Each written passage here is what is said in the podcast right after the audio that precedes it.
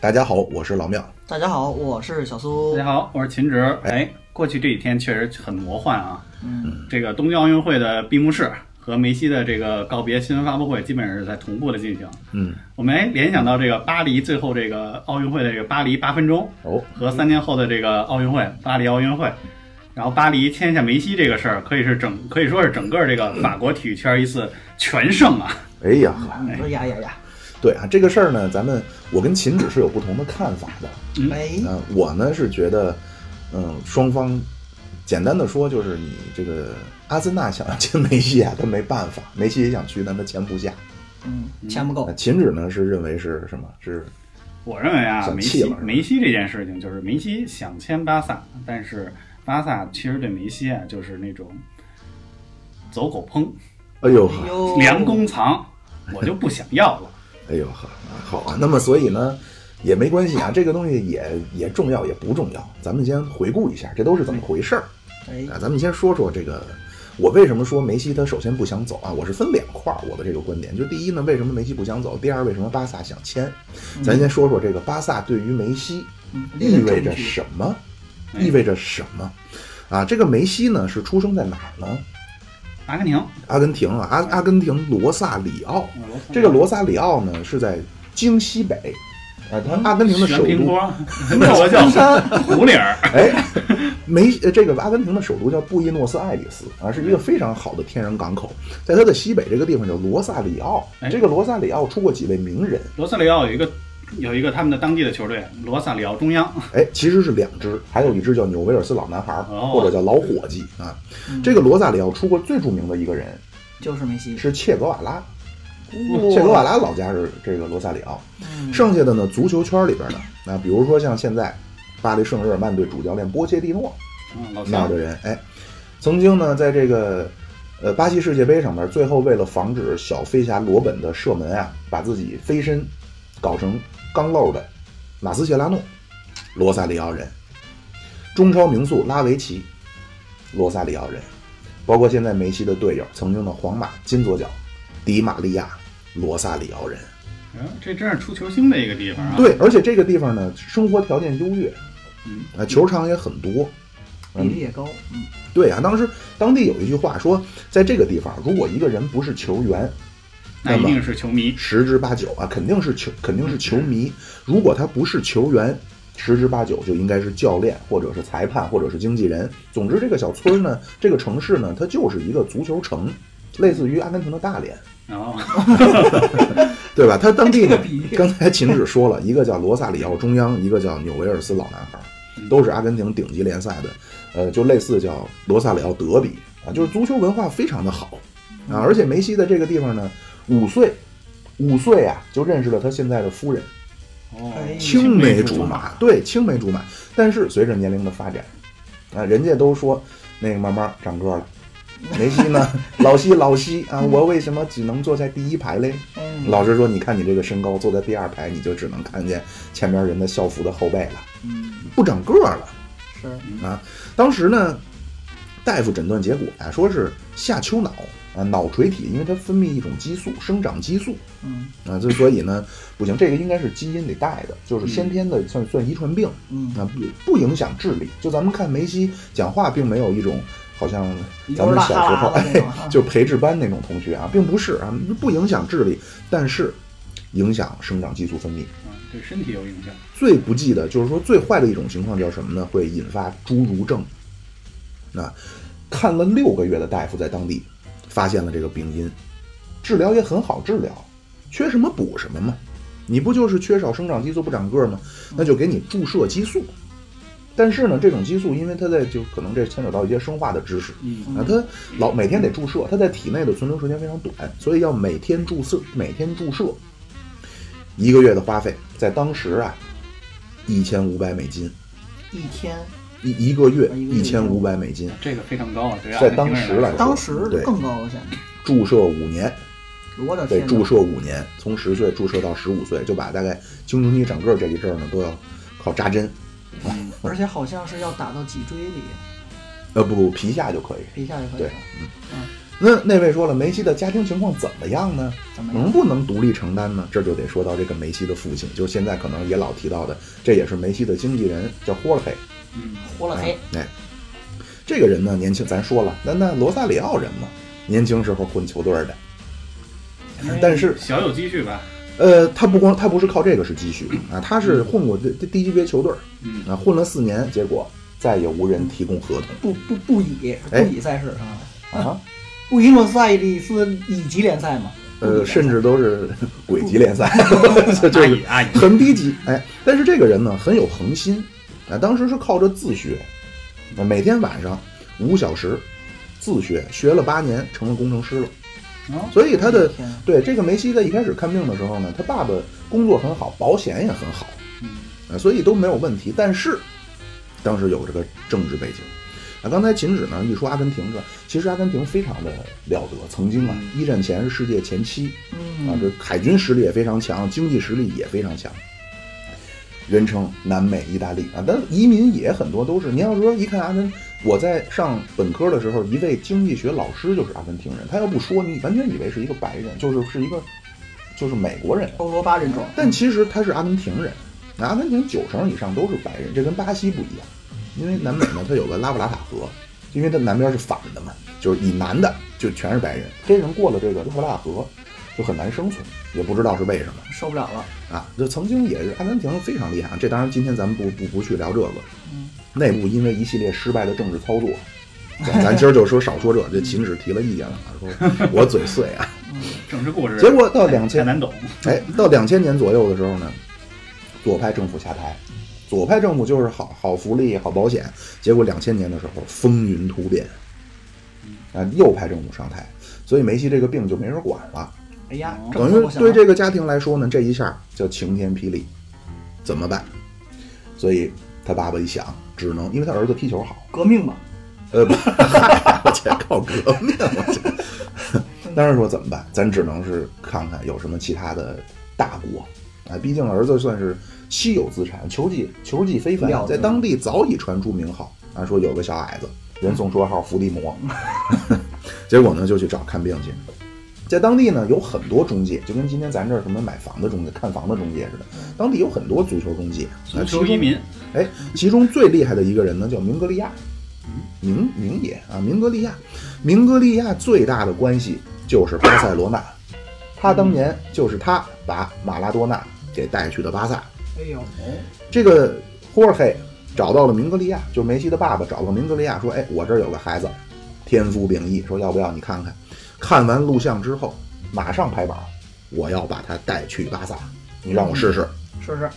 这样，两千年九月十七号，他们就去往巴萨。他们梅西他们这个一共是三个月啊，梅西在巴萨一共待了十五天，就是两个礼拜。然后前后呢，他去呃沟通，大概是用了三个月的时间啊。原计划就是待七天，因为就是去试训一下就回来嗯嘛。而且九月份，你想九月十七号正上课呢，那十多岁，咱们这正讲话呢，一步跟不上，步步跟不上。刚开学嘛那会儿，对你刚开学的时候，你还学的一加一，结果你万一请假请长了，回来之后成了三角函数了，你不懂了。对，对对对微所积以分了，嗯只请了七天的假。啊，这明格利亚当时第一个联系的，就这还是梅西出发前啊，他联系的是当时的技术总监兼主席顾问雷克萨奇啊，这是加斯帕特，就这当时的主席叫加斯帕特啊，他的最大的问题就是丢了飞哥，这待会儿咱再说这个巴萨内部的事儿。这个技术总监兼主席顾问是干嘛的呢？因为你像加斯帕特，包括咱们待会儿会说像努涅斯啊，像这个拉波尔塔，他们不是足球专业出身，嗯基本都是在当地非常，呃，一会儿咱说这巴萨内部的结构啊，他们这些都是要当地的名流，所以不不一定是说足球专业人士，那么就得有一个懂足球的人给把关，这个人就是技术总监兼总顾问，那当时巴萨的这个人就叫雷克萨奇，就咱这儿的副厂长，哎， 很精辟啊，哎哎 嗯哎，英格利亚来了，哎，等会儿不对啊，嗯不是副厂长，是总工，嗯啊，大概这意思差啊不多，就厂长全是个有头有脸的人物，不管具体业务嘛，对吧哎，对啊，到当地去负责拉投资啊，嗯去搞一搞赞助啊，但是具体的懂懂业务的啊是有一个领导，这个人呢就是雷克萨奇。雷克萨奇接到明格利亚的电话，一看老相识，啊，上来也是不整那个虚头巴脑的，说什么事儿，有什么好球员，说我这儿有个孩子，怎么怎么个情况，而且一听说你是不是疯了？嗯因为这个孩子当时梅西当时十三岁嗯，他们另外还得给治病啊。这个当时呢就觉得说，恐怕跟我们的传统不符。那因为这 个技术总监兼这个主席顾问呢，他一般是只看一线队，就十八岁以上啊，最小最小就是十八九，并且还有一个背景就是阿根廷离得太远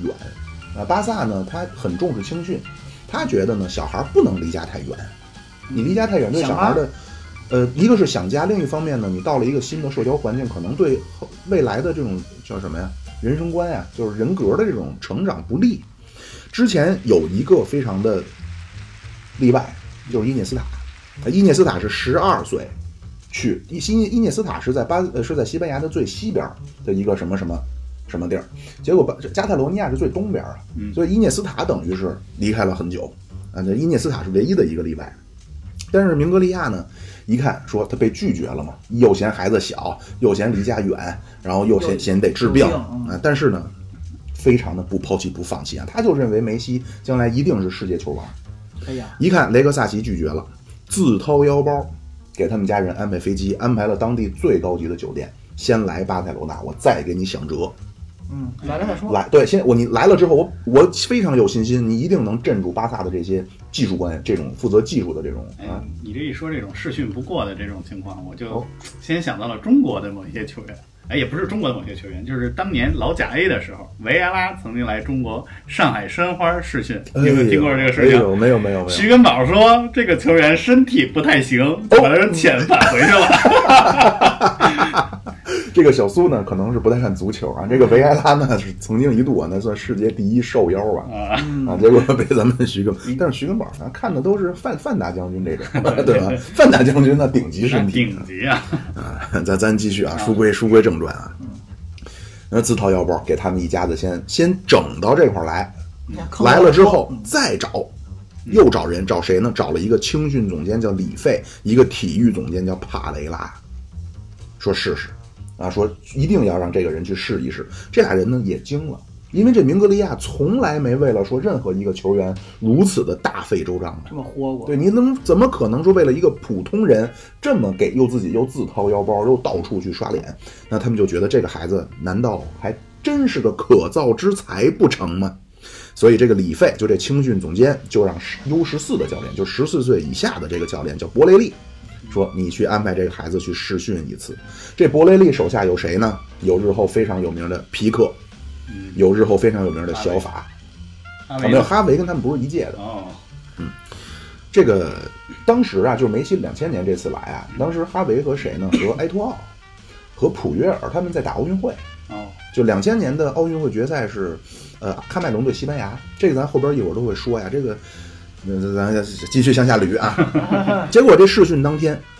这明格雷亚是到处刷脸，就把有头有脸的负责少年队的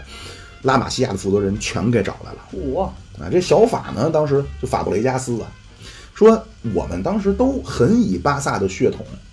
为荣，非常自信。我们觉得这个外就是外国的这个孩子来，我们必须给他好看。治治他，结果没想到，这十三岁的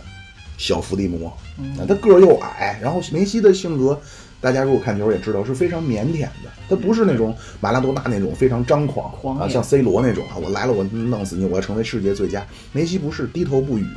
但是用球技把所有人挨个弄死。嗯，挨个闷当一遍，哎，但是关键在哪儿呢？就是这个首席顾问雷克萨奇没在。哎呦，这雷克萨奇在哪儿呢？在澳大利亚。完了，因为当时拉玛西亚的青训队员哈维·普约尔正在决赛里大战埃托奥，就是喀麦隆，悉尼奥运会，哎所以奥运对，会所以他人没在。嗯、这但是呢，这个这是只是第一次试训，就把这小法完全征服了。当时觉得说这孩子太可以了，但是万万万万没想到啊，之后再安排试训比赛，发现第一天梅西啊，还只是一个不太适应的状态状态，往后越踢越好，越啊来就越勇，对啊，第二天进五个球，俩门柱；第三天进六个球。是不是小法就是被吓的，然后去了阿森纳？ 吓跑了一个，而且这里边梅西他爸非常的懂，嗯，那梅西他爸老悄悄跟梅西说：“你可别传球，儿子，你可别传球，因你为 别冲着我说，你冲着墙，因为这儿有什么呢？这儿可能咱看球的都知道啊，就巴塞罗那呢，这拉玛西亚是当年克鲁伊夫一手创办，呃，非常强调去分享球、去传球啊。克鲁伊夫非常反对说那种一个人带着球一条龙，大毒蝎子。对，他就是说一个球员一场跑两三千米够了，你是要用球调动人嗯啊。所以，但是他爸爸呢就跟梅西说，你千万不要传球，你必须让球在自己的脚底下展示你的水平。嗯这样咱们才能留下。因为在这儿看来他，在当时梅西的爸爸看来呢，不是说要给梅西，呃，去未来找一份更好的发展的一份工作，而而是是要救命啊！那嗯要不然的话，这孩子你长成人了，一米一，你倒是不用买 票，但是对吧？所以当时他爸爸就是要非多常展示对嗯这个。不行，场场底下、场下，巴萨的这些人都觉得说梅西这孩子有点毒啊，所以都希望他多传球。但是呢，这会儿明格利亚鼓励他爸爸说就要这样，说哎必须不让你的孩子传球，让你因为你的孩子有球能力太强。必嗯须要证明自己。对，而且当时跟梅西说了，说你你就记住了，你只要场上进四个球，我再额外给你什么什么，比方说再给你买箱棒棒糖，就类似这种 我。去，等于他自己也是非常同意这个梅西他爸的这个做法，就是不传球。嗯这样呢，一个礼拜过去，试训结束，啊，那梅西按照之前的，因为这包括他爸那都请了假的嘛，说得回国了。他已经狂贺一礼拜对对了呀。对，呃，不是旷课啊，就是请假一个礼拜了。但雷克萨奇那边没回来呢，人还在澳大利亚呢。但是一线队当时是不怎么参与呃少年队的决策嗯啊、所以按正常来说，呃，其实梅西这笔签约，这帮人就可以拍板了。但是梅西太特殊，医疗费，包括还有一个就是梅西是跨国转会。国籍的问题，呃，对，当时 FIFA 有个规定啊，就是如果是小孩儿，就这种小童工这种跨国转会，必须要求父母在身边。所以，除了给梅西医疗费之外，巴萨如果要在梅西呃十三岁的时候签下他，除了要给他治病，还要包他父母的工作和住房。食宿。所以所以这都是一大笔额外的钱，必须得有雷克萨奇来拍板。当时雷克萨奇回来之前就得到了说，青训所有人都都说说这个孩子那就是将来咱们的新马拉多纳。新球王，嗯天才，结果后来雷克萨奇回来了啊，这雷克萨奇回来，他为什么最后能拖到十五天？这是一个呃，明格利亚在里边立了非常大的功啊，或者叫发挥了非常大的作用。因为梅西他们早就想回去了，那边的假期也到了，并且呢，之前可能也是在当地找过些俱乐部，说看能不能包包包这个治病啊，包括什么，很多俱乐部呢都是很有兴趣，但是最终发现都是，呃，一提到这些就算了。所以梅西他爸当时以为巴塞罗那也是这样给，那揍上了。对，就觉得说是不是就是叫沉默代替了你的回答，嗯都想走，但是明格利亚是绝不放弃，一天一天的拖呀，就是今天说你再等一天，再等一天，第二天又说你再等一天，再等一天，雷克萨奇马上就回来了，这样到第十四天，雷克萨奇终于回来了。那雷克萨奇回来之后，就接到了青训里边所有的人说，说这个孩子将来绝对是成为新马拉多纳啊，并且说这个如何如何，这个钱的问题怎么怎么弄。当时其实已经全讨论明白了。那说咱们最后再组织一场比赛，就看亲眼我再看看梅西这个孩子。这样，两千年的十月六号晚上六点，啊，当时是巴塞罗那的高层全到，啊，主席加斯帕特、技术总监帕雷拉、青训总监里费、雷克萨奇当时是迟到啊，因为他人他人从国外回来的，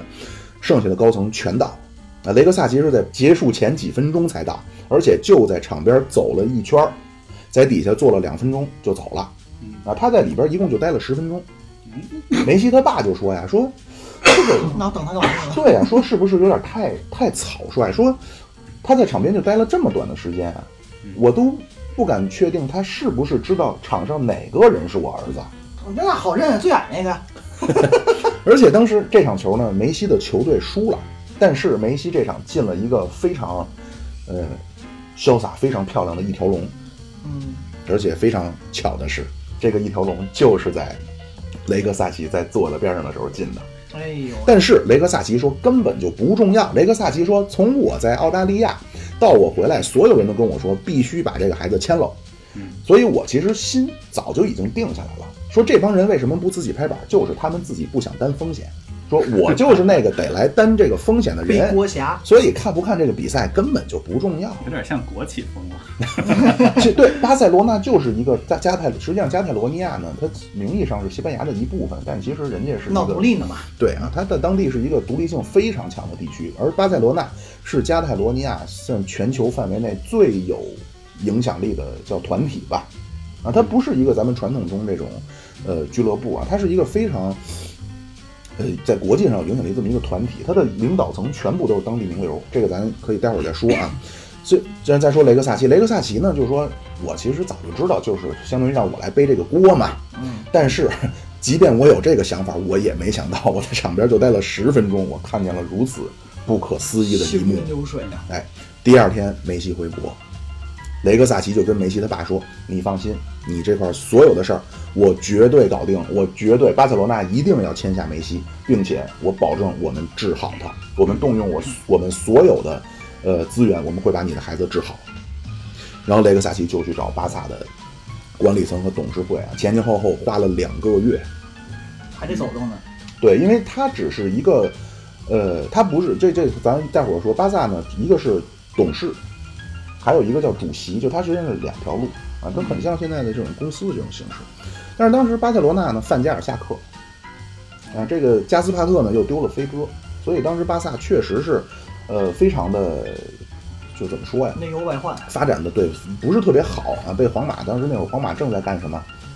银河战舰组建银河战舰，一飞哥年一俏举鲁行啊，，真对是世纪大转会，对啊，世纪大叛逃。是啊，投诚投诚投诚，对啊，这只只是一个飞哥，然后从飞哥开始一年一巨星，然后齐达内、什么罗纳尔多、贝克汉姆等欧等，文、哦对博啊，盖这特啊，那就不算了。对，所以所以当时巴塞罗那呢就觉得应该再慎重点儿啊，说你有没有必要说签一个孩子还是个病孩子，说是不是风险比较大？最后雷克萨奇说，签下了这个孩子，就等于咱们拥有了巴塞罗那的未来。他用这句话打动了巴萨的高管。赌啊，哎呃，到十二月，明格利亚和雷克萨奇就是非常有名的啊。两个人吃饭的时候就又说到了梅西的这个事儿，当时呢就扯过了一张餐巾纸，就在餐巾纸上边就写下了一个君子协定，就关于梅西的这件事儿。嗯，这张餐巾纸到现在都还在巴萨的博物馆里，所还以他是们非常嗯，所以他们就说梅西的巴萨之旅始于这个餐巾纸。哎，哎，所以然后梅明格利亚呢拿到这张餐巾纸就通通知梅西的家人，当时梅西他爸都不信，不是梅西那爷儿俩一直没回国呗，回了回了回了啊，这会儿早回去了啊。啊啊都不相信，说这么大的全世界这么有名的一个俱乐部，这这是不是恐怕形势有些过于草率了？行，人没拿擦屁股纸给你签就不错了，哎，结果时间很快啊，到了两千零一年的一月八号，巴萨官方正式给梅西发来了合同，十三岁的孩子啊，每年薪水六十万欧元，哎呀，以及肖像权之收入，以及所有的治疗费用，以及梅西父母每年在巴萨的房租包吃包住四万，哎，包吃包住，以及解决梅西爸爸的工作啊，在巴塞罗那足球俱乐部成为了一名光荣的人民保安。啊， 最终呢，梅西呢也是巴塞罗那也是履行了自己的承诺啊，用自己的呃资源、金钱，包括这种医疗方面的一些呃，就可能影响力表达不太好。吧对对对啊，给最后给梅西，梅西刚来的时候，巴塞罗那给他体检啊，说你经过我们大概四四四五年的治疗，你的身高会达到一一一米六七。哇，但是最终，梅西的身高可喜的达到了一米六九， 哎呦，我这自己增高这两厘米哦，对啊医医学水平提高了。 对啊，这个呢就是梅西非常让人感人的巴萨。为什么我说梅西不会想走？因为这个俱乐部对于梅西来说，它不是一个用人单位，嗯，这再是造啊，这是我的再生父母。嗯，其实这个，其实我跟妙主播，首先梅西到底想不想走这件事情，我和妙主播这个观点是一致的。首先，我们也是看了一下这个梅西早年间在这个接受的一些采访，梅西也表示说：“我不会离开巴萨，除非巴萨不要我。”嗯，这是之前梅西说过的话，说明其实梅西对于这个巴萨来说是很重要的，巴萨对于梅西来说那就是恩情啊。是的，是所的，以，所以从这个感觉上，我觉得梅西也不会走。而且在梅西的最后这一次发布会上，就是声泪俱下的这次发布会上，梅西也表达过说：“我从没想过以这种方式离开这家俱乐部。”他说的是，我希望能够在诺坎普向球迷告别，是在一个座无虚席的球场里，而不是现在这个样子，嗯嗯非常这个仓促的这个只是一个发布会的形式离开。对他肯定是希望的是说，最终能在巴萨退役，能够说功成身退是在巴萨，而不是说像现在这个样子嘛。嗯嗯，对所以这一点上，咱们我和妙主播肯定这个意识是一致的。对，我们的分歧只是在说到底谁让巴萨离呃让梅西离开了巴萨。嗯嗯对，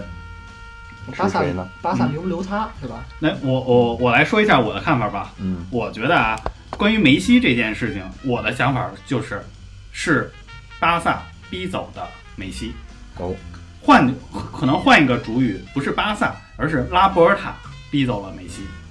或者说是以拉波尔塔为代表的巴萨高层逼走了梅西。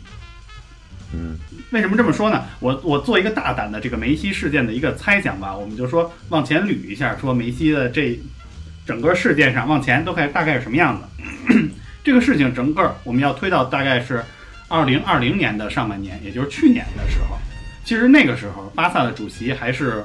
呃巴巴托梅托乌，嗯对，当时巴托梅乌呢，就是其实他有一些比较骚操作，也不是说、嗯对，然后这些操作里呢，他们签下了大量的这个，现在看来就是不太有价值不的良一资些，产哎，对，不良资产一些没有价值的球员，然后承担了一堆的这种毒药合同，整个的巴萨的这种薪酬体系就被巴托梅乌破坏掉了。然后同时就是说，他和梅西的这个合同即将到期的时候，他们以那个时候巴萨其实实际上已经是无力支撑梅西的这个高薪了。嗯然后，然而随着梅西这个年龄的这个增长，梅西的这个续约呢，其实可能是面临着很多不确定性。当时出现了很多问题，就比如说加上社交媒体上出现了就是巴托梅乌诋毁自家球员的一些操作。对那个时候梅西已经是心灰意冷，两边都相加，就是他和巴托梅乌相互之间就不太不太待见了。所以那个时候，巴托梅乌基本上就搁置了梅西的这个签约，而梅西也不太想签约了，所以就出现了去年年底的时候那那场闹剧，就是梅西说我我要转会，嗯嗯而且我跟你那个有之前有君子协定，如果我在我提前一个月告诉俱乐部我不续约了，我就可以自由转会。嗯，当然，这个巴托梅乌为了保住自己的这个主席的这个位置，然后就强留梅西，而梅西也说了我不想和巴萨最终对簿公堂，嗯所以这个事儿也就就搁置了，我就留下了。这梅西也就留留在那儿了，说我再待一年，我这个合同期期满我就走。对，这个就是上半年的事情，去年上半年的事情。然后到去年下半年的时候，事情出现了一些转机，就是巴托梅乌在内部巴萨内部遭到了弹劾，整个巴萨的内部各方势力就出现了一个大乱斗。所以这个时候就是那个巴托梅乌下台了嘛，这个时候就出现了说，谁能够完成梅西的续约，谁就能够成为新的主席，谁就能在他的这个新主席的竞选中能得到一个重要的筹那个筹码。他是个筹码，哎对梅西，拉波尔塔这个时候就率先的就喊出了这个口号，说他有能力续约梅西嗯，梅西定会在诺坎普终老。哎所以最后这个大选的结果也是拉波尔塔如愿了，他就当选了主席。之后就是二零二一年的上半年，梅西和这个巴萨就基本上就进入了这个合同年。但是啊，在合同年之后，巴萨其实迟迟没有向梅西提出这个整个的续约方案。嗯，因为其实拉波尔塔自己也清楚，他当时喊出的那些都是竞选口号。实际上的巴萨的这个状况可以说是金玉其外，败絮是的嗯其是中。对他其实我们往深了刨啊，其实他完全没有这个财力去续约梅西了。嗯，但是呢，拉波尔塔肯定不可能把这种说不续约的这个。不续约梅西所面临的这种舆论风险和道德风险，临在这个嫁接在自己头身上，这样的话对他对俱乐部的这种形象都是极大的一个负面影响，所以他就一直压着这件事情，也不说不要，也不说要，也不说签，也不说不签，嗯，直到就是说梅西履行完合同了，其实巴萨也没有提出任何的续约方案，那而且而且这个事儿呢，往前推，就是由于这个梅西在去年的时候，就是其实就是和这个就是二零二零年的时候，其实提出来过说我要走的这个事情，所以当时很多人其实是把矛头都指向了梅西，认为是梅西不愿意续约的。他背叛了巴对萨，他人就是说这样的话，他把负面影响都抛给了这个梅西嘛。说，然后是梅西想以自由身转会，然后梅西频频向其他俱乐部释放善意，并对这种情况，哎，就出现了这样的情况的时候，其实梅西赶快自己内部就是向自己的俱乐部，向巴萨去表达说，我愿意续约，我是希望续约的，我不想去其他地方。这个时候，这个就是整个，这是第二个阶段的一个事离情他。表忠心了已经。对，表中心了。到了这个今年的这个赛季末了嘛，休赛期了来临了之后，这个拉波尔塔就开始应该是考虑说，怎么去续约梅西，或者保住自己想要续约梅西的这个人设。然后，所以他就开始对外舆论发布说，我一直在为梅西啊腾薪头空间呀、他要开始整理这些毒药合同。在那个时段儿，那个你可以发现，就是说他其实发布了一系列的号召球员降薪的这么一些声明，比如说声称这个什么乌姆蒂蒂啊、格里兹曼这些都不是非卖品了。当然，最后也没卖出去。有没有没有一种可能啊？我就是在说呀，有没有一种可能，在当时就是在相当于决战前夕，我是不能把我的底牌亮出来的，所以它是属属于一种我口头上无论如何我要硬撑。死扛，关于关于这个所谓法国帮的这个问题嗯和这个所谓四大元老，就是皮克、布斯克斯、阿尔巴和罗贝托啊，他们的这个钱的问题，我觉得这两个才是重要。至于梅，我我真的不认为说，呃，拉波尔塔是说相当于是把梅西给坑了，或者说我是强行的，我通过要所谓提出留下梅西，我先拿下主席。不不，你这个事儿，我觉得我我觉得我还可以再往下说一说啊。啊可以可以就是这可样，是是这样，就是说，那你你现在去解决，你说让大家去降薪，对吧？嗯，所有人都不搭理你这茬儿，除了格里兹曼愿意降薪，一堆合同，然后一堆高薪合同我不降，嗯，像什么库蒂尼奥，这都是高薪嘛，登贝莱这都是高薪，嗯我没人卖也卖不出去，没人要，对吧？我薪水他也不降，那这个时候就是梅西感觉到说俱乐部这这时候梅西的感觉和你的感觉也是一样的，你们都感觉到巴萨在为你在为你续约这件事情去做最大化的一个努力，对对对，所以梅西当然不着急啊，所以他就回回国去打他的美洲杯，嗯对吧？？嗯是啊，他想着就是，你看你们努力了，我这美洲杯踢完，我回来咱再解决这个问题，嗯，对吧？好，美洲杯结束了，巴萨夺冠，呃，阿根廷夺冠了。阿根廷夺冠了之后，梅西基本上就是迎来了一个最佳的这个续约时机了。这个时候，我觉得巴萨基本上就抛开抛出了他的第一条毒计，哎呦，哎，他就对梅西就表达了说，现在俱乐部经济太差了。嗯啊，我们这个薪水太高，但是大家又不降薪，我现在跟你续约太困难了，有什么好办法吗？我有一个主意，你看看你能不能接受？你先降薪百分之五十。我为什么说这条计毒啊？是吧？首先啊，俱乐部的这些拉黑合同不是拉波尔塔留下的，都是这个巴图梅乌留下的，跟我拉波尔塔没关系。哎，我能做的都做了，现在是他们，我卖不出去啊，对吧？所以这个锅首先先甩给了巴图梅乌，然后我续约梅西的时候，我告诉你我有这些情况之后，我就我告诉你，你降薪，你降不降？嗯，直接砍百分之五十薪水，这在足球史上你出现过吗？侮辱我，但是但是问题在于呢，明年巴萨的工资帽是一点七亿。是如果梅西不降的话，梅西一个人的工资是一点五亿。对怎么办他呢就是拿这件事情来要挟梅西，你降不降？这么一大牌球星降百分之五十，都不说这么顶级的球星，普通球员你见过降百分之五十的这种跌情况份吗了？，嗯，对吧？他其实就是拿降百分之五十这件事情来要挟梅西，就是说你降不降？你降，哎，咱们才才能往后面谈。他其实就想拿降这件事情来逼走梅西，一般人谁也接受不了降百分之五十这件事情啊。是，就是这样的话，哥咱咱谁也不能接受。哎，对，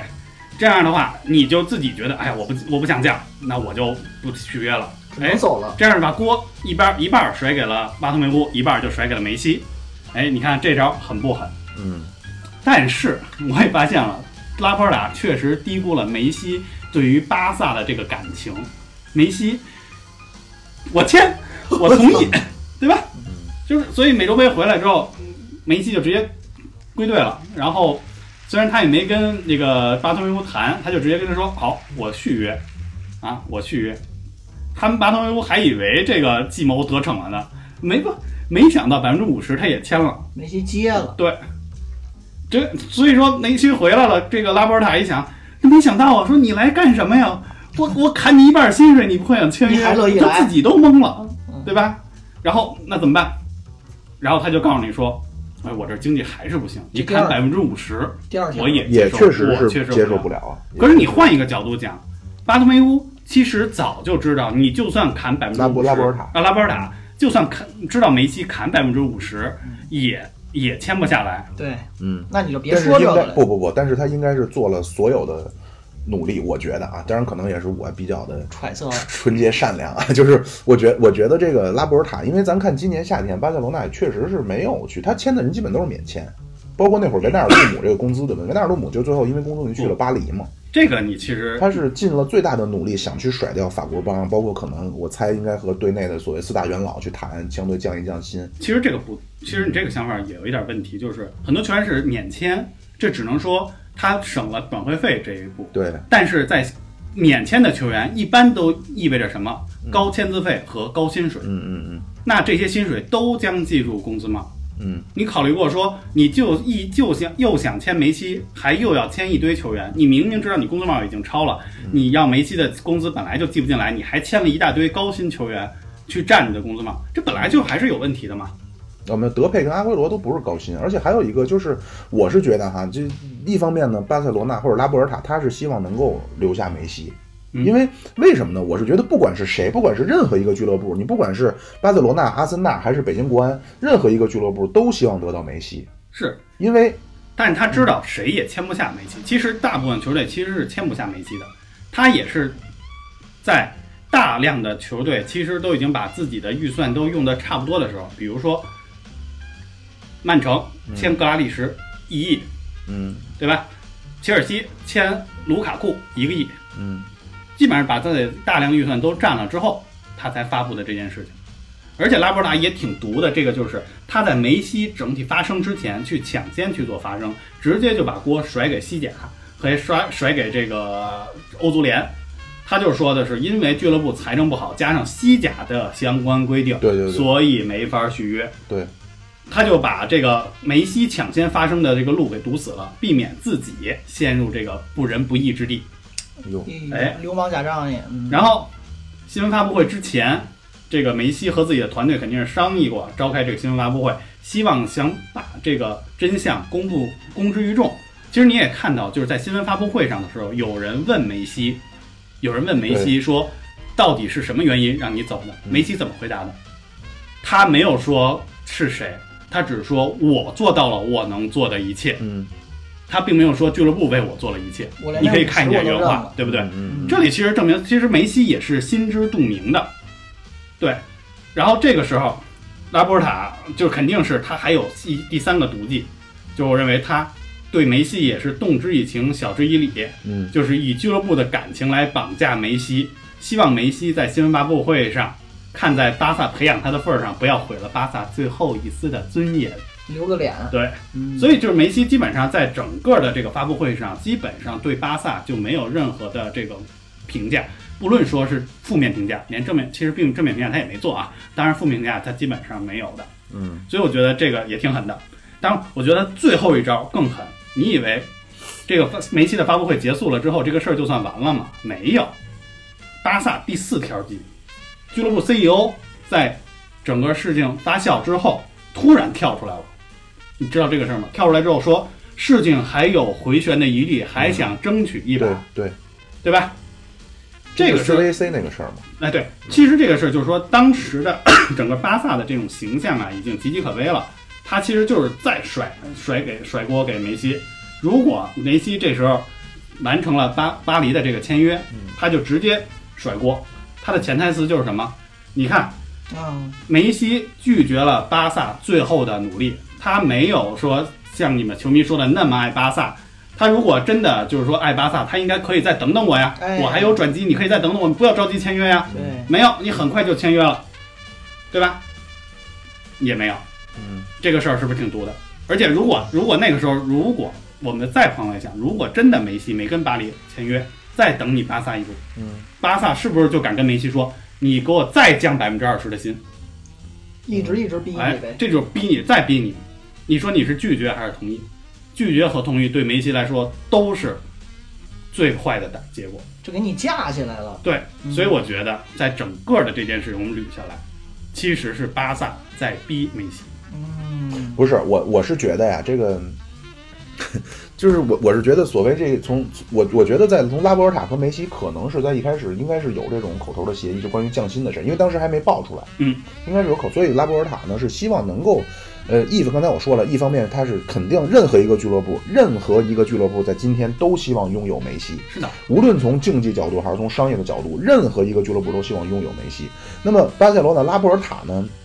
作为巴萨的主席，他要为了这个俱乐部而着想。我不是你梅西的爸爸，我要为了俱乐部着想。那么，所以我需要干两件事儿。第一件事儿就是留下这个世界上，应该算是起码在目前为止，起码也是前五的足球最优资产。差不多。我要留下这件。第二件事儿，我是能够尽量的去多拢一些人，完成巴萨的复兴。因为不管怎么说，你其实我觉得啊，就是你叫你叫梦三、梦四，就恩里克那会儿那个梦四，但是实际上从瓜迪奥拉那会儿开始到现在，咱都管它叫梅西时代，是，对吧？梅西，咱们要为了未来去有一些着想，我觉得。啊嗯，所以我是能够理解他能够去划了一些，包括可能跟阿圭罗打一打亲情牌，嗯，跟德佩德佩说是什么臭梅西，但是我估计是用科曼的面子。而且巴塞罗那这个俱乐部呢，它是一个，嗯，过去老说什么皇家皇皇家马德里是不近人情啊，这巴塞罗那呢都是一个温情脉脉的啊，非常重视功勋。呃，科曼就是科曼当时跟荷兰国家队的那个条约有一条，嗯就是我当你荷兰国家队好像是其中括弧，只要巴塞罗那需要我，对，我就走。无条件的对就是无俱条乐件部的赛比国家队优先。呃，不是不是，我就辞职啊，我就去对巴塞罗那嗯，因为科曼就是当年的巴萨名宿，嗯所以这个俱乐部呢，可能还是确实是比较善于去打这种温情脉脉的这些牌啊。德佩应该是冲着科曼，因为都是荷兰人来的，他是划拉了一些这些人。但是现在巴萨的问题呢，就是这帮法国帮，嗯， 呃，实在是不行了。这帮人，咱们看梅西的这个工资啊，登贝莱是一千两百万，乌嗯，姆蒂利一千二，格子三千五，就将将近三千六百万。库库还有个库蒂尼奥，嗯两千四百五十万，嗯就太高了。而关键问题是，这帮人卖真的是卖不出价儿去了。嗯，这个事儿呢，你要说怪呢，你也可以说怪，但是你怪不到说这个时间点上。就很多时候，咱们可能看待一些问题的时候，总是喜欢说在这个时间点上去分析，看有什么罪疚。但是现在在我看来就没办法了，因为这帮法国帮这帮人是出工不出力，嗯然后一说要给，比方说给你弄走，哎，我病就好了，嗯我觉得我状态还可以，我不想走。正常来说，治这帮足球这帮就叫什么呀？赖的，呃，就就这种老赖啊，有一个办法，我就是把你放在板凳席上，这恶心我让你的两年你就废了。你那会儿贝尔打高尔夫球不就是吗？可是你看但贝是尔真这帮不走啊，对啊，但是现在呢，这帮因为金金元足球现在被炒起来了，我不，我我我什么足球，我的未来，我三十岁退役又怎么了？我这辈子钱挣够了，对，老子就跟这我赖就着在这儿赖着了，所以我不想。现在法国帮这帮人就是这样啊，那那个那个谁啊，登贝莱啊，这个人是不不好酒不好色，这个就好打网游。他 就是打游不是戏，这他们家巴你萨这帮人怎么越听真的越像国企？我就跟这儿赖着。你听我说完啊，这个登贝莱他们家呀、说就住在他们楼下，就是一个巴塞罗那非常有名的一个夜总会，从来不去，嗯，清教徒一般，好孩子不好酒不好色，天天在家玩那游 不戏。就是 我吗？ 说点着急了，对啊，天天在家打游戏啊，来了之后基本没踢过几场像样的球。就王者荣耀似的。那我不知道。然后这是一帮法国帮，还有一帮四大元老。那皮克，这皮克呢，将来是当主席的。嗯，那这儿呢，我刚才我就想说呀，为什么说有的时候呢，看看这个拉波尔塔的过往的一些做法，可能会有一些，他我觉得他不是，他是一个有情怀的人嗯啊。那位说你这个主席是干嘛的？这巴萨呢叫会员制，嗯他跟包括皇马其实也都是会员制啊，他有个主席，这主席呢是会员普选选出来的。这你想当巴萨的会员，我曾经听那个跑题他们聊过这个事儿嗯，啊，那个格子就是那司徒格子，我们的友台，他说他他他高攀不起 啊，他说他想当巴萨的会员，对不起，您没那资格，对您得是直系亲属，并且人家的人数，比如说我是巴萨的会员，啊嗯我死了，小苏顶替我。反哎反什 么？对吧？就是你看，我都把自己都说死父了，承我都子业我也都行豁出去也了，行我对吧？他啊巴萨的会员人数始终维持在五万左右，他绝对不会说像比如说，哎，觉得你是个中国的做电台的挺有名，你就来当会员，不行，都是当地人。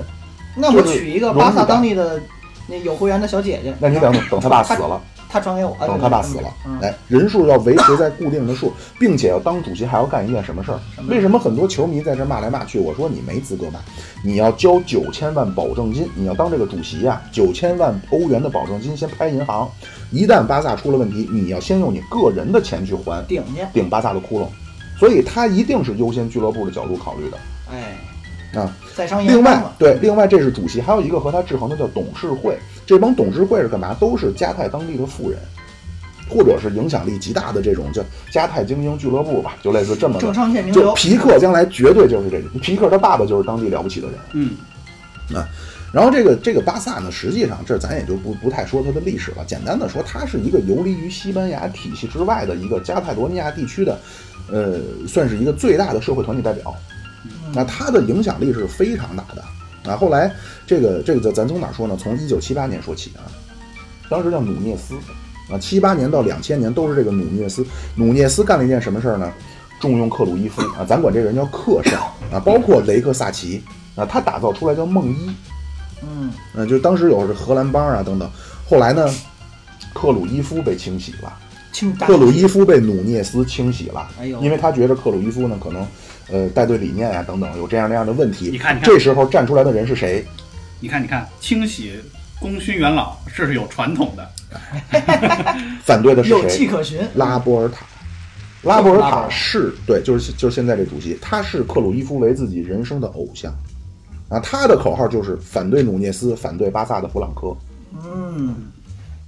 啊，这他他他他当时甚至去呃跟那克鲁伊夫俩人成立了一个叫什么蓝象俱乐部啊，当时发动对努涅斯的弹劾，嚯所以当然最后弹劾失败了，但是很快努涅斯也就辞职了。然后第二个就是加斯帕特，加斯帕特是当了努涅斯二十二年的副手，这个人是当地的一个酒店大亨，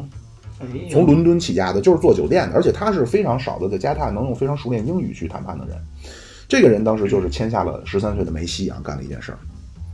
但是啊，因为飞哥呀、包括里瓦尔多等等这些球星的出走，另外皇马那边儿开始啊，银河战舰那佛这老佛爷那边儿，结果加斯帕特被被迫离职。这时候关键时刻来接烂摊子的人是谁？就是拉波尔塔。嗯呃，拉波尔塔这个人十二岁成为巴萨会员，哎呦，非常了不得他。爹死得真早啊，呃，不 不，他未必是说他爹，或者可能是他们家远房什么表叔这那的。嗯，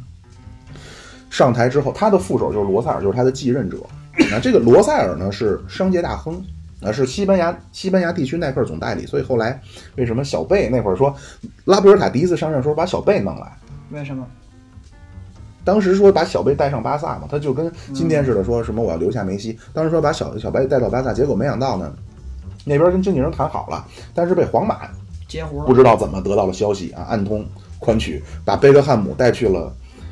皇马，带去了伯纳乌。我怎么记得？结果，嗯，小贝是阿迪的代言人呢？没有没有没有，所以就弄来了谁呢？弄来了小罗，啊小罗是耐克，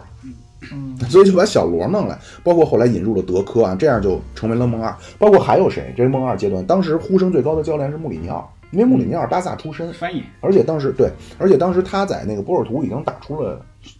欧冠嘛，人家已经是相当于我离家的孩子混出来了，我希望荣归故里。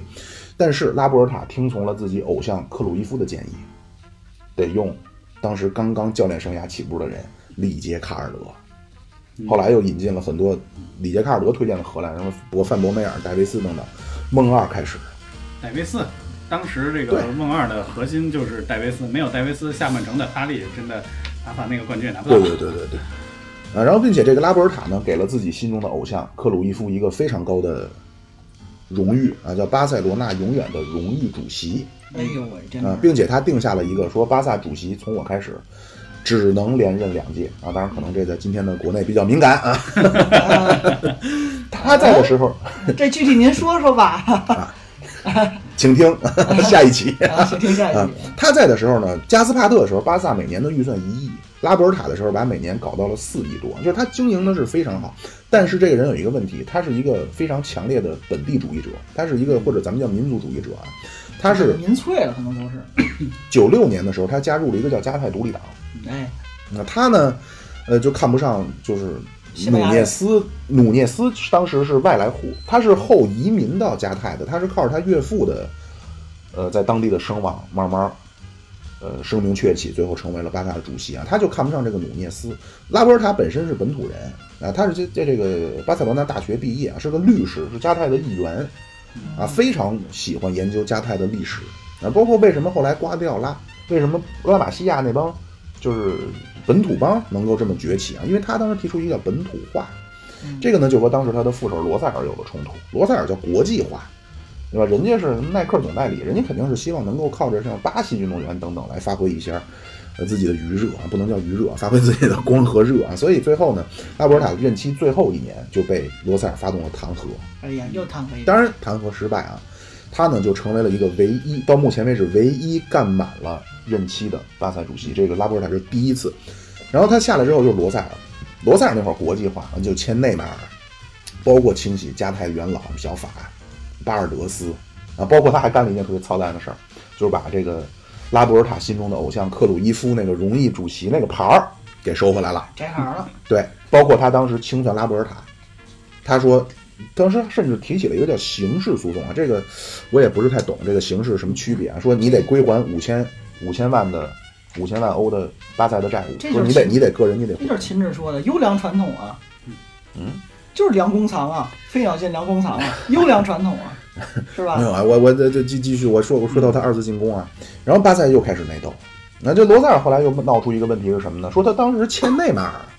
说你怎么内幕交易了？说你们当时当时啊，说是不是巴塞这个谁啊，诺坎普底下挖出油田来了？说怎么这么有钱啊、那会儿？哎呦，结果后来发现呢，可能是底下私底下有这种阴阳呃合 P 同 Y 交易，哎，哎，微信转账了，所以罗塞尔呢就进了监狱了。哎啊呦，这刑事诉讼，接下来的这一位呢，就是这个刚才提到这个巴托梅乌啊，一四年到二零二一年，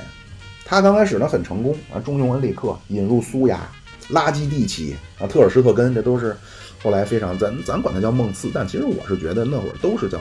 梅西时代嗯，啊。引进这些人之后，也非第二次历史上巴塞罗那第二历史上第二次三冠王啊，就第巴二托梅、春啊对巴托梅乌的上任初期，但是后来慢慢不行了，内马尔去了巴黎。那这可能待会儿咱得说一说，就是他跟梅西的这个个人关系。哎呀，去了巴黎啊，苏亚雷斯也走了。然后那会儿主教练巴尔韦德他本来是想要去做一些清洗，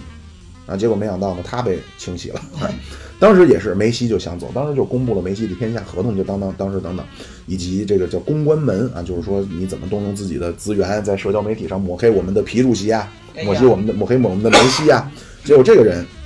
也下去了。这时候拉波尔塔上，拉波尔塔当时就提出一个叫留下梅西啊，他提出他竞选的口号就叫留下梅西。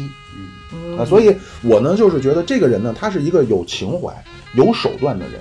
并且还有一个理由呢，就是他希望留下梅西，因为任何一个俱乐部都不能拒绝今天的一个梅西。他如果有条件，他当然愿意有梅西。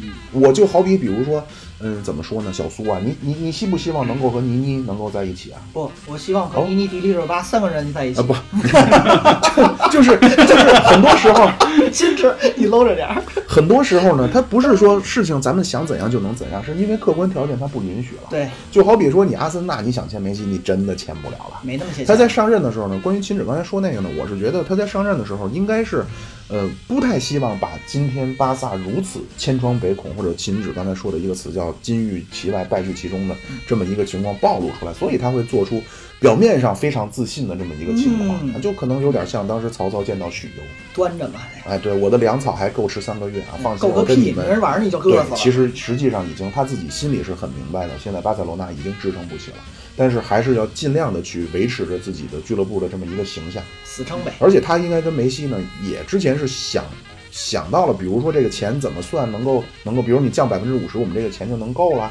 但是没想到因为疫情的原因，明年的工资帽一算不行了，哎呀包括以及这个 CVC 的这个事儿。嗯那 CVC 这个事儿呢，我不知道秦指有没有做功课啊我？们可以后面再说这个 CVC 的事嗯嗯儿，但是刚才妙主播也说了这个一大堆关于这个巴萨主席的这个更迭的这个情况。嗯然后，那我那我就这么说吧，我们放开这个阴谋论的这一套这一套说法，其实我们再说回这个拉波尔塔整个的这一后来的一系列的这个操作，我们认为就是说造成现在梅西的这个出走的这个局面，其实拉波尔塔也有很大的一个问题，他的核弹核心问题是他没有一套清晰的解决问题的思路，都是在走一步看一步，不光是梅西的问题。包括在之前科曼的这个去留留任的这个问题上，嗯嗯，包括是否接受 CVC 注资的这问题上，他有大量时间的这个犹豫。而且在梅西的这个整个事件上，按照拉波尔塔的说法啊，他上台后说：“我得先理清一下账目吧。”这一理，几个月的时间，哎呦，好不容易清完账了，发现窟窿特别大。这个时候，他又与梅西达成协议，然后为了留梅西，于是和 CVC 谈，看看能不能注资。但是事到临头了，这与和皇马一合计，觉得 CVC 这条款不能接受，是吧？太卖国然了，后嗯，然后虽然与这个梅西达成协议了，但是我这个因为 CVC 又签不了，所以整个工资帽一它也通不过去了，这合同就过不去了，所以只能无奈放手。这个是拉波尔塔对外的这一套说法，但是我觉得啊，这一套甩锅的这个逻辑链儿虽然很完整，但是它有问题啊。巴萨这个工资帽其实从疫情前的六点五六亿欧元降到了三点四七亿欧元，这个消息其实西甲在三月二号的时候就公布了，嗯而拉波尔塔当选巴萨主席是三月七号。上台之后，看看球员合同，拉波尔塔还能不知道自己面临他什么样的一个处境吗？结果，结果是什么？到了八月五号，巴萨宣布梅西离队后，拉波尔塔在发布会上还说，说的是即使不算梅西，我工资帽也是超了的。而且最后他还加了一句，句什么？他说具体超的金额、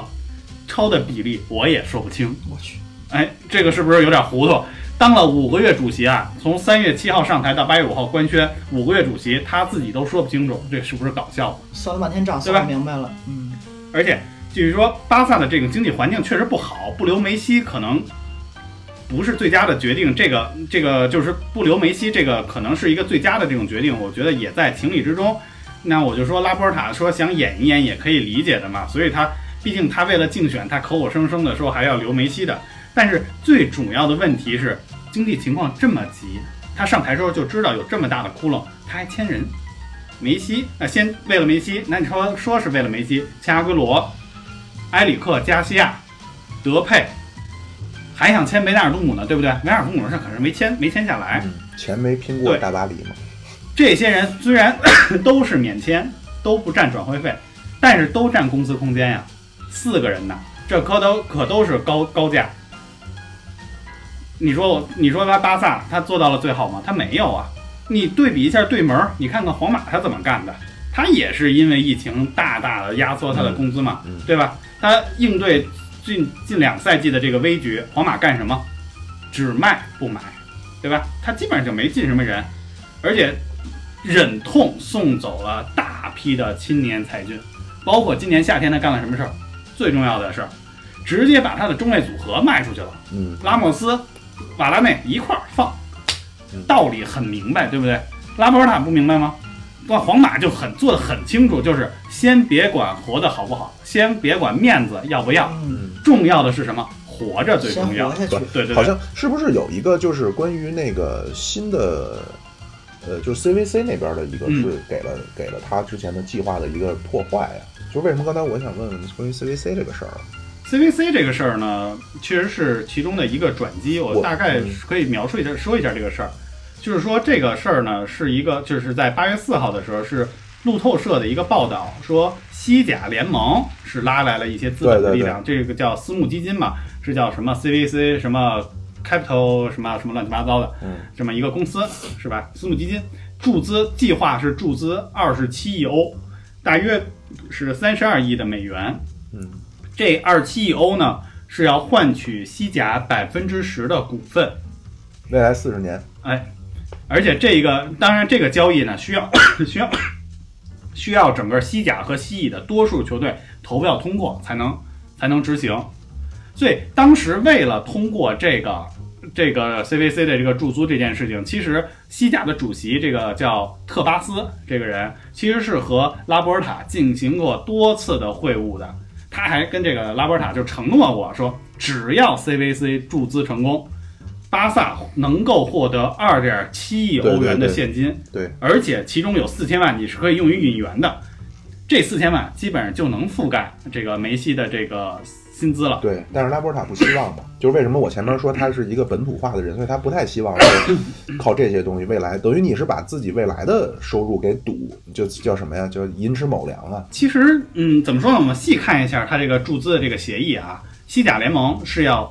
建立一个新的公司，其中的百分之十点九五的股份租出去五十年，这是五十年。CVC 提供二十七亿的这个资金，这个其实看起来是一个借贷，更多的是像一个西甲股份的以租借形式来换取这个资对金。对对，这样的话可以规避欧足联的这个债务审查，在不考虑疫情的这个影响的情况下，西甲一年的转播权大概价值是二十亿欧，CVC 能分成百分之十点九五，算上成本，大概一年他们能回收一点五亿到两亿，对，基本上 CVC 大概在二十年左右就能收回他们这个成本。对，这个整个 CVC 这个这个些条款相比较意甲的之前给到给到意甲和意甲他们也谈过这个条款，其实是优惠优惠的很多，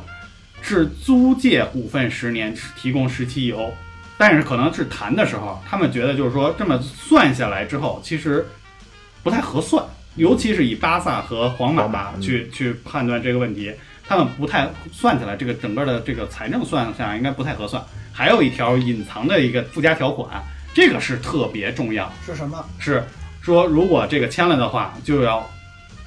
废除欧超，也就是说断了皇马和巴萨以后再建欧超的这条对路。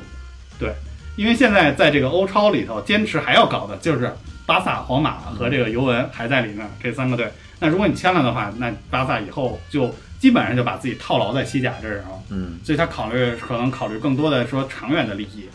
所以就没有签嘛。嗯，我就为什么我前面说他有没有可能在等？他等的呢？他要我我我觉得啊，他未必是说希望梅西说再把工资再减百分之三十。我觉得他希望的是说 CVC 能够希望说，呃，改改条款。啊对我这钱我先给你，然后比如说关于未来的这些收入方面，你是不是能够少要一些啊？嗯然后这样我就接了再，说我接了 CVC 的钱，我再签梅西，嗯等我于先有实际钱上了再说等于。对，实际上是这么，我理解是这么个博弈。我觉得这些都是有可能的吧，但是我们现在大概也只能是猜测。嗯那么、不过我还有一点小小的对拉波尔塔的想法，就是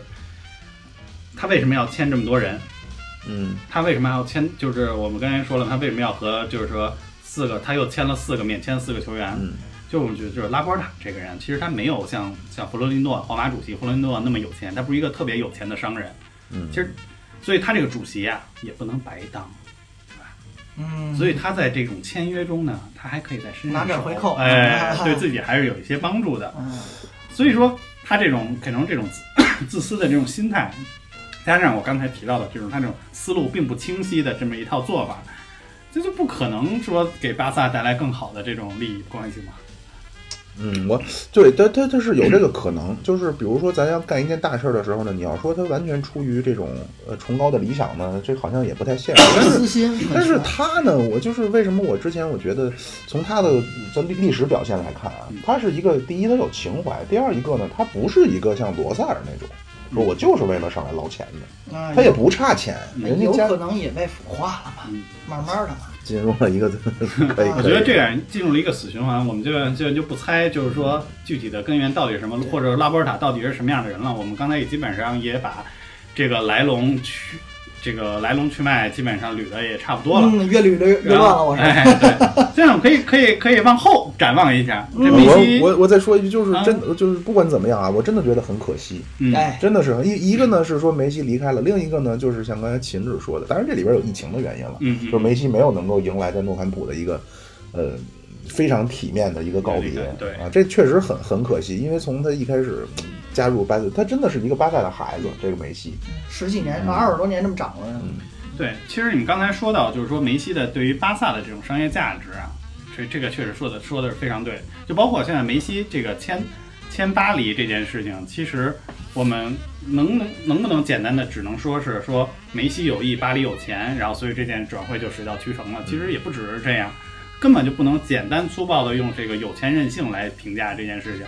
其实巴黎在签梅西这件事情上，其实他们有做过快速的计算。据说啊，对对就是说在八月五号当晚，俱巴黎俱乐部就是开始重启引进计划之前，他们的这个主席叫赫莱赫莱菲啊，据说是听取了他们的这个首席合作官叫马克阿姆斯特朗的意见哎呦。这人是谁？哎，哦你们没听说过吧？登骑乘登两登个月了登月的那 个，其实妙主播应该有所耳闻，这个人曾经是 NBA 市场部副总经理哎呦，和 NFL 的商业总监，啊哎，是美国很有头有脸的一个人，是是听过听过，哎对喝过酒喝过喝酒，过酒。他目前是大巴黎主管赞助商方面的一个工作的这个主大头目，市场对运营那么一人，他的看法就是签梅西有益无害，而且他们在梅西身上花的钱完全可以挣回来。那 是而且他们有这个参考啊，参考什么？就是当年一八年的时候，尤文图斯引进 C 罗 C 罗啊嗯对这件事儿，对，股票翻了一倍嘛，对对结果是这个尤文图斯当时签了 C 罗之后，直接就提高了自己的球票价格，嗯而且和他的核心赞助商重新全重新谈，嗯，重新谈，老我子就有 C 罗对了，，提高商业收入完全要提高，而且加上 C 罗在社交媒体上强大的这个引流能力，嗯这个尤文图斯的这个整个的受关注度是大大的提升，所以这整个的经验基本上都是可以这个巴复黎制去做对借鉴和复制的。所以为什么我就是为什么我就是说，任何一个球队儿像梅西和 C 罗这种球员，他有条件他一定会签下，因为这帮人相当于什么呢？相当于你的工资是不用你出的，嗯，哎，你白白落下了一个呃竞技水平的上升。当然，这个呢可能我不知道有没有想不想说一说，就是关于所谓梅西散步这个事儿。就是，就他真的是能够给这个俱乐部带来，我觉我觉得啊，如果说巴塞巴黎想要说想要拿欧冠啊，我嗯觉得也未必有大家想的那么那么乐那么容观易啊。而且为什么说这个同样都是中东的大亨，为什么曼城没有出手呢？是因为格拉利什的这个哎，这个其实是有关系的。我们刚才说的还是商业价值，我再多说两句商业价值的这件事情啊。嗯嗯据说啊，就是说之前有研究表明，巴萨去巴萨旅游的游客百分之十的出行旅游都是足球和梅西。嗯就为这俩去的，哎，那换换一个角度讲，今后这百分之十的人将去哪儿？巴黎。嗯然后被偷了，对，再加上刚才之前也说到了，就是下一届的奥运会，巴黎奥这个巴黎的这个奥运会，对啊呀，对主办地，所以这个法国的政府啊，包括这个巴黎的这个市政府，对于签梅西这件事情也是举双手赞成的，对吧？嗯。对曼曼城为什么没有没有去考虑一下呢？曼城其实也是没有钱嘛，之前嗯我曼城还是因为这个，也是因为这个 FFP 这个事情，然后嗯其实受到了这个欧足联的这个这 F F P 您解释解释。翻译翻 译， FF 英文，放放 屁，嗯哎。你看哎，我们可以，这 FIP 其实是一个就叫财政公平法案， Financial 对 fair 对，Financial Fair Play，对啊 play，啊对，这个是由欧足联，欧足联在二零一零年颁布的一项针对欧足联旗下的赛事的旗下赛事的所有球队的一个财政公平法案，嗯他们的目的就是规范各俱乐部的一个财政行为，控制嗯俱乐部的这个赤字，且对那些违反规定的球队予以处罚。因这为个嗯，哎，这个财政这个法案基本上在二零一三年、一四年开始正式生效的。嗯因为这有一个什么什么那个背景啊，就是从阿布去切尔西开始，就他金元外交， 对那不是那金元足球俄罗斯人，你想他能够从普京的时候，这这人他绝对不是一般人，嗯，他嗯，现在就常驻伦敦，就现在俄国的很多富豪都常驻伦敦，阿布就是非常有钱，阿布拉阿布拉莫维奇什么的，对，阿布拉莫维奇，而且现在已经改国籍了，从他哦他是以色列人。 哦，对对对对对啊，他他那会儿打造切尔西，然后后来呢，中东的财团呢收了曼城，收了大巴黎，这俩球队呢，相当于这那会儿就是太豪了。其实都不是这个，其实要如果按顺序来讲的话，应该是首先是阿布嗯入驻切尔西，之后两个美国人分别入驻曼联曼联哦和利物浦，哎呀之后是这个中东财团入驻这个嗯，曼城，，嗯，基本上英超，然后再加上还有一些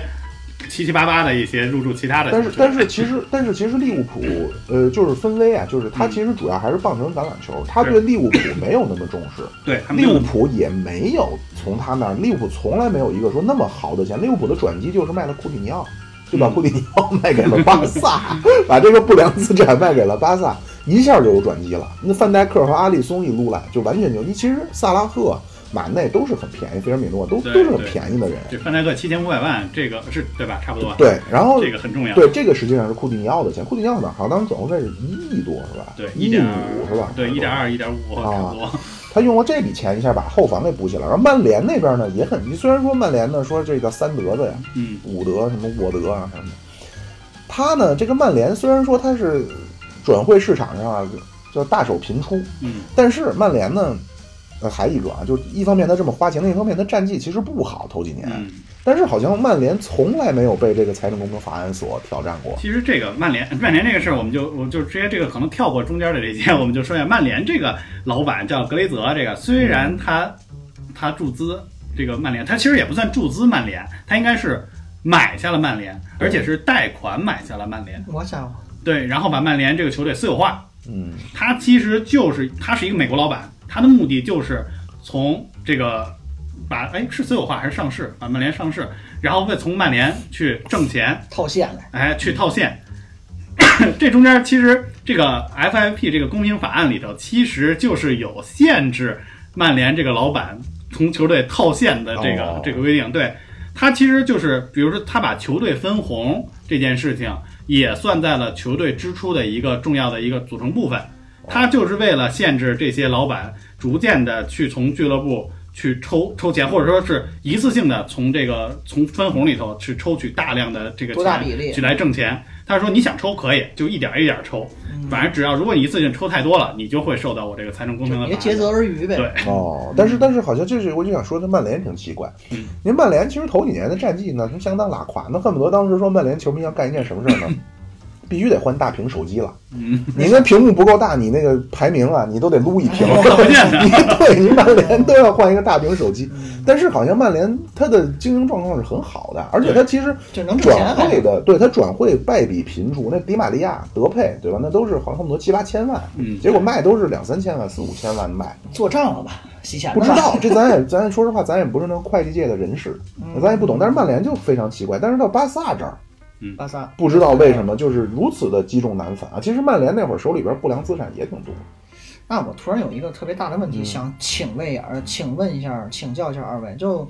咱们中国的资源或者资资方的背景，没有往欧洲这个足球俱乐部扔点儿吗？有啊，有啊，最国米啊，最有名的最有 名苏的宁不国不，米，成成功案例，成功案例。国米很成功啊，夺冠了呀。嗯，那不过后是后续啊，哎呀，其实其实两个比较有名的，嗯一个是国米苏宁入驻了国国际米兰，啊，这边这是三个，也不算说很成功吧，三个比较有名的，第一个是苏宁入驻了国米，嗯第二个是李哥入驻了 AC 米兰， 还有一个是 万达是吧？嗯哎对万达入驻大都会球场，对对对对嗯马竞，但是中间出问题了，什么？一那个米兰的那个 AC 米兰这个我们就不说了，这个哥，哥李这哥完那全个就是个糊口骗子啊，对他就是一骗子，这个我们就不说了。苏宁和这个万达这个入驻之后，国家可能有一些政策，就是防止国内资产外流嗯这件事情，卡住了就是这两个公司对球队书写的这个渠道，嗯，那就不让你给了，还是说限制你一个数额限制你往往钱往外转。啊？对，其实当然这里我觉得有可能说这些这两个公司有借着这个球队的这个去转移资产的这么一种可能性啊，嗯，这就是咱们有这种可能性国家，但是呢，嗯确实也是卡住了这些球队，就是说自己有更多的钱来去做球后续球队支撑的这么一种可能性。这样的话，像苏宁，呃，就只能靠自己去自负盈亏，然后再加上整个苏宁这个公司近两年也不景气，对对他吧？天天红包雨嘛，你得 这这连就是苏宁自己国内的这个中超俱乐部江苏苏宁都解散了，对，让人给搞黄了。改名儿然后吧，嗯苏风宁波。苏宁这个公司也被国企接管了，是被国企接管了吧？然后应该是他现在最大的股东是万那个是是阿里了，对哦。然后现在就是所以国米这个国米现在的主席是这个张近东，对这个苏宁老板的儿子嘛，对吧？然后只能靠自己 自己去去支撑整个的球队。去年真的是硬扛硬扛，花大钱钱请孔蒂，然后再买人，把球队死撑死撑撑到了最后夺冠了。夺冠之后，按正常逻辑来来说，一个球队夺冠之后，第二年乘胜追击，嗯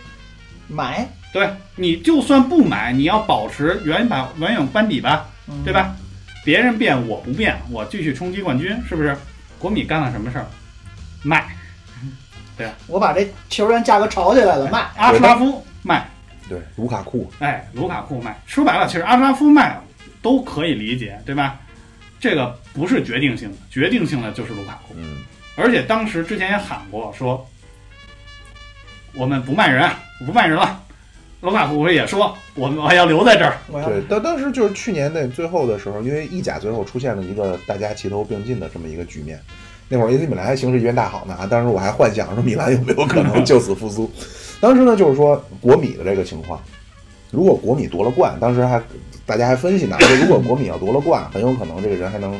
能保下，因为当时苏宁已经说有点出事儿了。对，苏宁已经不行了。对啊，结果没想到呢，虽然夺了冠，还是输倒胡春散啊哎，包括那个埃里克森也不行了。对，埃里克森，哎，这个就是天灾了，对对埃里克森对这个情况。然后再加上这国民呢，干了什么事儿啊？对，还把主教练，主教练对也接受不了，孔孔蒂啊蒂也知道你你也没钱投资了，那我也咱也别玩了。你再咱还是说我说我也回懂说回到这个梅西的这个事儿啊，咱再说说展望展望以后啊。我我先说一个。啊哎，对，小苏有什么有什么？我当时在我们的群儿里提过疑问：我们中超的，既然我们不往外投资人国外的队，那为什么不投资个球员把梅西梅西买进来呢？人不来，人占着呢。就是说，其实如如果国安国安那身绿配上他，那你说你在你绿的草坪上穿身绿衣服，个儿又矮，完全看不见呀、你这这进攻多 快啊，跟关键忍者一样。对，就是其实现在对于这种一线球星，他的一个职业生涯规划呢，还是先要去从主流联赛出来之后呢，他豪门首选呃不是，肯定是踢不上豪门了，因为他年纪大了嘛，优先还是美国。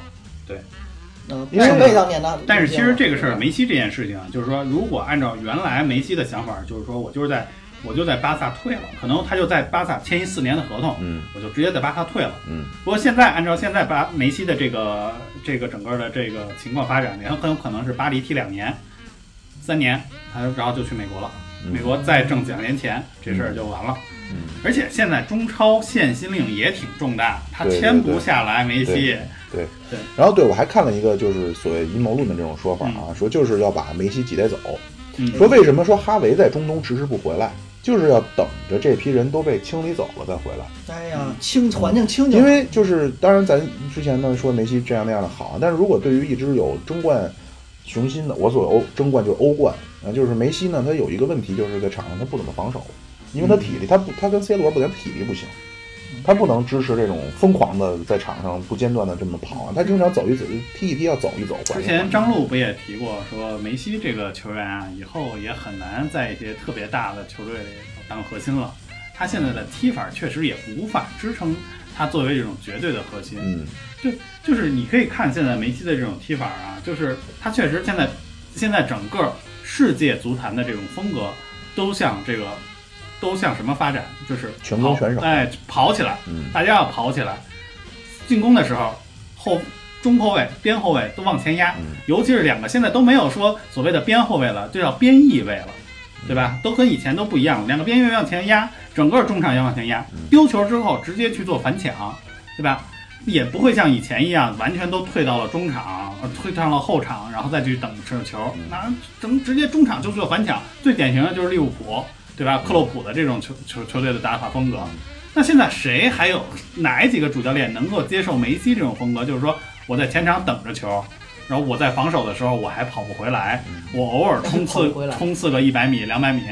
就是没传。对，就对啊，就是传球，就现在可能现在的球队也接受不了他的这种风格。嗯，就是其实现在主流呢就是分两派，嗯一派呢就是四三三、四四二三幺这派，嗯，还有一派就是三中卫。三中卫三五二，对啊，你你弱队儿基本上就是三中卫，啊强队儿基本上就是四三三。你弱队儿呢，需要的是什么呢？你需要的是前边有一个大铁锤，就能够把你的这个一点球能抢到，嗯，然后就咱传统管这叫一高一快嘛。就抢板儿那人，哎，对你前边人家长传打过来打反击，这种基本都是长传打过来之后，我摆下来，然后快的能解决问题。梅西不行，梅西不是那种梅西，就姆巴佩就适合这种。嗯，为什么法国队苟着踢他厉害？哎你有个姆巴佩，包括前面他那会儿有大吉鲁啊什么的，能做球。对，你法强国队队当时能夺冠，其实也不仅仅是姆巴佩，真的是中间要上吉鲁，嗯尤其对嗯是对七十五分钟之后要上吉鲁，然后去给前在前面去搅和，去给他们把第一点抢下来嗯能，做然后球姆巴佩对再往前冲。第一脚，嗯，对，就几几鲁球场，当然咱就少说啊，就几鲁球场很高啊。那然后你强段儿，就利物浦这种就四三三这种踢法呢，就是需要全场压迫，梅西也不行。嗯就为什么那会儿巴塞罗那可以？那会儿巴塞罗那他妈哈维那会儿跑多一场一万五，哎次点儿的一场一万二，他有人能把这个东西给补回来。但是如果梅西在，就是感觉始终在防守，或者说，其实足球就跟篮球一样，张张卫平张指导就说呀，那 easy basket，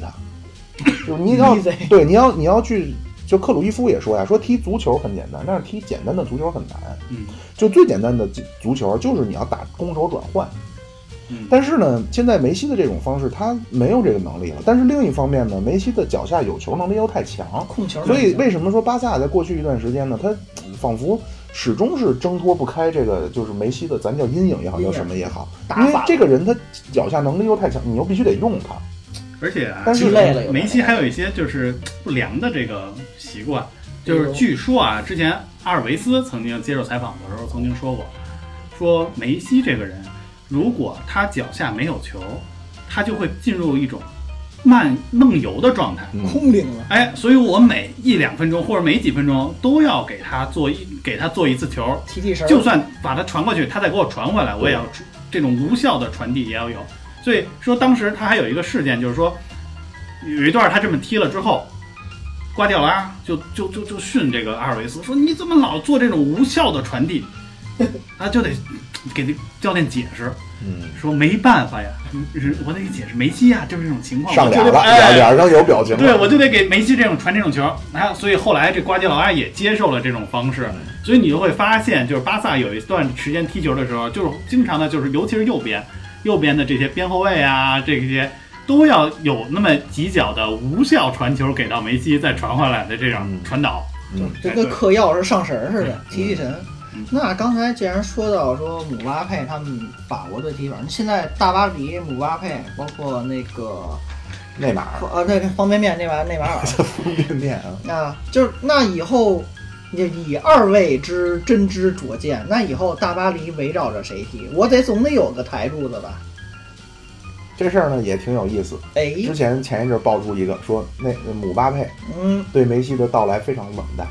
但是我看那视频里挺欢迎的，对，，这就是问题。结果梅西一来呢，哎哥儿哥俩拥抱非常的紧，哎然后恨不得把自对方都然后揉到自偷摸己身掐他体一里下啊啊。对啊，就我是觉得这俩人还真是可能不太兼容。姆姆巴佩是希望能跑起来的，就二十米以上你让我冲。嗯梅西呢，是我就是小范围，就极小空间内，我能够把这球给他摘得非常顺。你这个其实是从两个层面我们来说嗯他们俩的合作，一个是从竞技层面，一个是从这种球队地位这个层面。哎对对对，首先就是姆巴佩一直认为自己就是，其实姆巴佩现在早就飘了，这不说现在，他早就飘了。从嗯前年的，应该说前年大前年的这个世界杯夺冠之后，他就已经飘了，他就想在法国队抢班夺权了。是啊为什么今年欧洲杯的时候法国队踢得这么 差？其实有很大的一个原因就是姆巴佩的这个状态奇差，他的状态差。其实和他在队内想要去抢班夺权是有非常大的关系的。嗯，他是想在球队树立自己啊球队一哥的这个地位，大毒蝎子，但是在法国队，他们还是以格里兹曼、格子这个为为核心在踢嘛，对吧？但是在巴黎也出会出现这样的一个情况，其实他心气儿很高，但是可能暂时江湖地还位不够对没人德鸟不他配位，暂时还是这样的。对，很有可能出现。我现在不好说更衣室会不会出问题，但是至少可能会在球球场上或者在情绪上，在面一些微表情上可能会出现这样的问题。嗯，这是一个核心问题。另一个就是在竞技层面上，到底他俩搭不搭的问题。嗯哎，至于梅西和他搭不搭这个事儿，其实我觉得相比而言可能会还会好还好。这就像当年梅西和埃托奥和这个亨利在球场上去共事的时候，有一个能跑得起来的一个球员，有一个能给他们去输送的时候嗯，只要中场能支撑得住，他们俩之间的配合，我觉得问题也不大。再加上还有内马尔在中间去给他们过渡嘛，嗯应该大的问题应该大差不差。但我觉得核心问题不出在他们之间的配合，核心出在巴黎的现在的这个球队啊，这个阵容上还是相对有一些畸形。嗯，头重脚轻。对对呀没错，还是后中后卫没有问题，但是缺一个后腰，缺一个受腰来去给梅西擦屁股。这不是说嗯要把马尔基尼奥斯给改改造成后腰嗯啊、吗 对对对，马尔基尼奥斯可能能顶上来，然后让金彭贝和这个拉莫斯嗯去中后卫嘛，嗯这是有可能的。但是我觉得说这个是是一个其中的一个问题，核心隐患其实是出在这儿。那我再提一个，让你俩那分析一下问题。就那以后大巴黎的打法主要围绕着谁来打了？对，这就是刚才我说的，你要是围绕姆巴佩打，那最好是苟着打，嗯，就是缩着，然后姆巴佩冲。你要是围绕梅西，呃，最好的方式呢，还是要高位压迫，然后把球留在对方半场，然后让他对发挥他在狭小空间内宅的这个对能，力不。是。哎首先，刚才秦指就说说这两个人就已经是搭配上可能就有问题。这还有一内马尔，嗯，那内马尔的性格大家也知道，反正给我的感觉，内马尔，和梅西是没有什么问题的，然后他们哥俩，但他俩哥俩好。但就是梅西的对你说的是对的，就是说妙主播说的是对的，就是说，如果说那个姆巴佩最擅长的就是冲后场苟着，然后一个反 击，姆巴佩啪发挥他速度优势就冲起来嗯。对，其实法国队那年世界杯夺冠，其实就是要靠这样，那是因为法国队有两个人能够这么苟着打，一个是坎特嗯来覆盖整个中后场的防守，还有一个就是博格巴嗯能够在混乱中把摘脏球嗯摘把球这种摘出来之后，去做一个横横传也好，去做一个转移也好，去把整个这个后场的球打出去。嗯其实特别明显，昨天晚上的球，嗯，曼联和利兹的球看了吧？看了。嗯，那博格巴的助攻，这横传是不是非常的神？博格巴在我心目中是世界第一 B to B。啊、对，差不多，差不多，差不多。就对有人得干脏活累活，拿着这球得再传给对他们。对，也有脏活累活。第二个就是核心要有人能把这种球从这种摘出来，嗯从这种人堆里摘出来。其实梅西，你要说他摘出来没问题，但问题是，他需要后退去摘球，嗯然后去在这种拼抢去做摘球，这个就有点费劲了。嗯，嗯对，这个他这种摘脏球他的肯定能力不是可让人能是拼没有抢。的小个但儿是，但是呢，这有一个背景，就是法国法甲太弱了。嗯，就是我觉得要踢法甲的话，肯定是梅西比内马尔好使。但是呢，你如果常常就是习惯了，就是以梅西为核心这种全场压迫的这种踢法呢，你在法甲踢肯定是横扫无敌。但是你要真踢了欧冠，你要真碰上比较猛的什么拜仁慕尼黑这就种是，强队了。对你你那会儿再希望说再把姆巴佩像以他这种踢法咱苟着踢，可能就不会了。他这不是说一个像咱玩游戏似的数值叠加这么简单。所以明年的考验最核心的考验其实不在法甲上，核心还是在欧欧冠。冠对他签梅西也不是为了法甲嘛，嗯嗯，而且还有一个姆巴那个谁内马尔嗯，就内马尔其实，在法甲就最健康的一个赛季就踢二十场球嗯，他不怎么踢，他就是为了得欧冠。哎，梅西来应该也是为了欧冠，但是呢，我还是哎不知道。嗯，还有什么要说的没有啊？各位有点尬住了。刚才你们哎，之前之前在会之前的时候，妙主播问过我们这个问题，说梅西签巴黎就不会有这种财政危机吗？啊、哎对，嗯，尤其是之前也提到了，就是说哎巴黎这两年确实也没少签人，对啊对不对？嗯今年在梅西之前，他也没少签拉莫斯对，维纳尔杜那个、姆啊，对，然后还有那个对多纳鲁马、嗯阿什拉夫，对，这个整个的支出基本上就是天文。 为什么巴黎就没有这个问题？他怎么度过这个财政公平这个法压案？哪来这么多钱呢？哎这，队哎对，人中东挖石油的。哎，但是我就想说，他怎么能避过去这个？因为过去呢，可能，呃，传统的认知呢，就是说这帮中东石油大佬，因为他们，你像他们，包括那个曼城，嗯胸前都是那个酋长后，来那什么，叫什么阿联酋航空嘛对对，就都是那帮中东的巨，相当于我这钱，你这胸前这广告广告商，嗯，可能别人签就六千万，我给你就三亿，那左头你进就右头 对对对，就自己左兜签哎右兜这个，所以这就个对，所以说说这个事儿，这个其实不对。这个妙主播刚才这个说这个赞助这个事儿，左右套右兜嗯一下签三亿这事儿啊，不对，逻辑上不对。哎，哎，这个就是其实还是说回到刚才这个 FFP 这个财政公平法案这件事情。我们刚才说财政公平法案的核心的两个基本规定，两点，第一就是收支平衡，第二个是滞纳金的这个规则。收支平衡其实大家都能理解嘛，要支出和它的收入是要一个平衡，不能出现常年的一个亏损的一个情况，还有包括它的工资只能占就是整个的这个收入的一个比例。其实这是第一个点，然后滞纳金那个就是说是在做就是就是球队各参赛球队不能有拖欠拖欠那个付款的这种记录的一些情况，包括支付给俱乐部的转会费、支付给球员的工资，还有经纪人的相关费用的这个相关的条款，是这是两两个大的方向。那么其中涉及到就是刚才说的梅西这个签约的这些事呢，最重要的其实就是第一个就是收支平衡的这一点。收支平衡的一点，其中最重要的一点是欧足联认可的收入。怎么叫认可哎的，什呢？么叫认可的收入？就举个刚才刚才说的这个例子，比如说曼城的这个子公司嗯叫什么？是阿布扎比这么一家子公司，哎，卖了曼城的这个，哎，买了曼城的这个胸前广告，我不三个亿，我买我花三个亿买，但是欧足联就是这个这个钱啊，这个三个亿的钱，这个数要报到欧足联的，欧足联的评估是它要基于说这家子公司的商业价值、市场价值，还有你现在球队的市场价值来评估，说你的这个宣传广告到底值多少钱。他给你估一价，哎，他给你估一个价，比如说现在胸前 胸前广告最多的是巴萨，他这个胸前广告现在只卖两千五百万欧，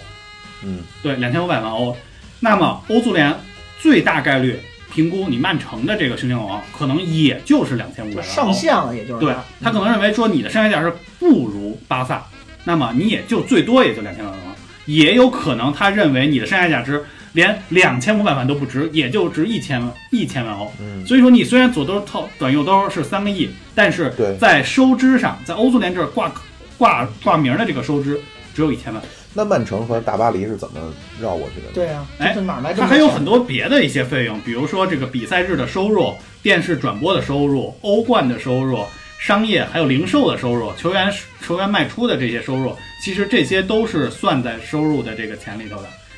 英超是特别典型的一点，就是为什么英超球队都特别有钱？嗯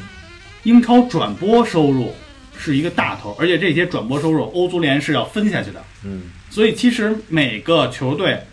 通过英超转播这一部分，然后去会有很大的一笔收入，包括就是说英超的一些就是十十八九名的一个球队，十六七名的球队，其实他们能能都能分到很大一笔哎钱。嗯呦，为什么很多球队就是一定要说必须冲要留冲在超，嗯你对中超其实是能挣很多钱的，就是这一部分的钱。当然，有一部分的钱其实是不列入这个收入的啊。如就比方说，就是说这种叫非足球运营所得是不计入的。那都有什那么个形式？他们有一些，比如说，除非是说坐落在球场附近的这些设施，他们可能会算，比方说酒店、会议设施，比方说切尔西的那个酒店收入，切尔西有一个酒店，它的酒店收入，或者曼城东土球场附近的一个体育城的一个重建项目，这些都可以算在收入里的。但是阿森纳之前有一个叫海布利公寓的这是一个项目，因为它可能离得太远了，哦就没算在这个里头。哎，对，就等于还有各式各样的对捞钱的方法这。其实他们哎，说白了就是这帮这帮土豪们啊，其实他们他们自己想，他们已经有这么多钱了，说白了他怎么挣的这些钱，他们算计的精着呢。比方说刚才说的卖球衣广告，他们还有想方呢，比方说卖球队的 VIP 包厢，哦，哎，这个也算收入吧？我直接掏一个五千万，我买这个包厢，是不是就能把这个平了？哦，不行， 不行哦，，这还不行，也被限制了、哎 f f p 也限制了。对对对，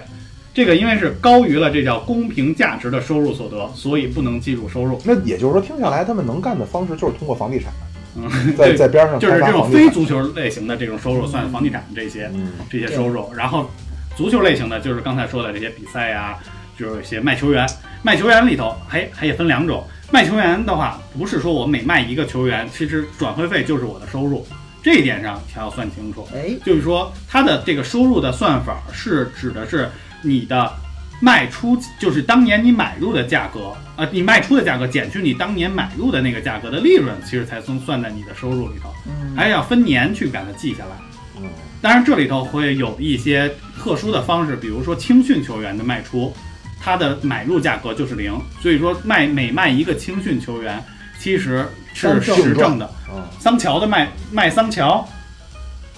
桑乔你知道是哪个队出去的吗？中间不是曼城吗？对呀、卖桑乔就是一实打实的全利润但是那会儿他卖给那个多特蒙德可没多少钱。啊，对，但是卖没是没就多是少卖钱，一百万但是的净值但卖是一这笔万就钱是就是挣你净挣一百万，但是你比如说，你现在你签给曼联的这笔钱就寄给多特了，就不寄给曼城了，对吗？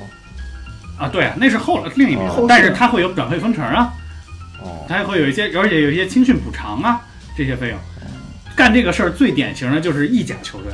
像你听突然就是听说某些意甲球队，球队和球队之间，我卖你一青训球员，你卖我一青训球员，我两个青训球员刷单交换互相刷单玩儿其实就是刷单。就是你交换的时候，他两个球员分别作价，然后你作价之后，然后再去算你之前卖出买入的那个价格。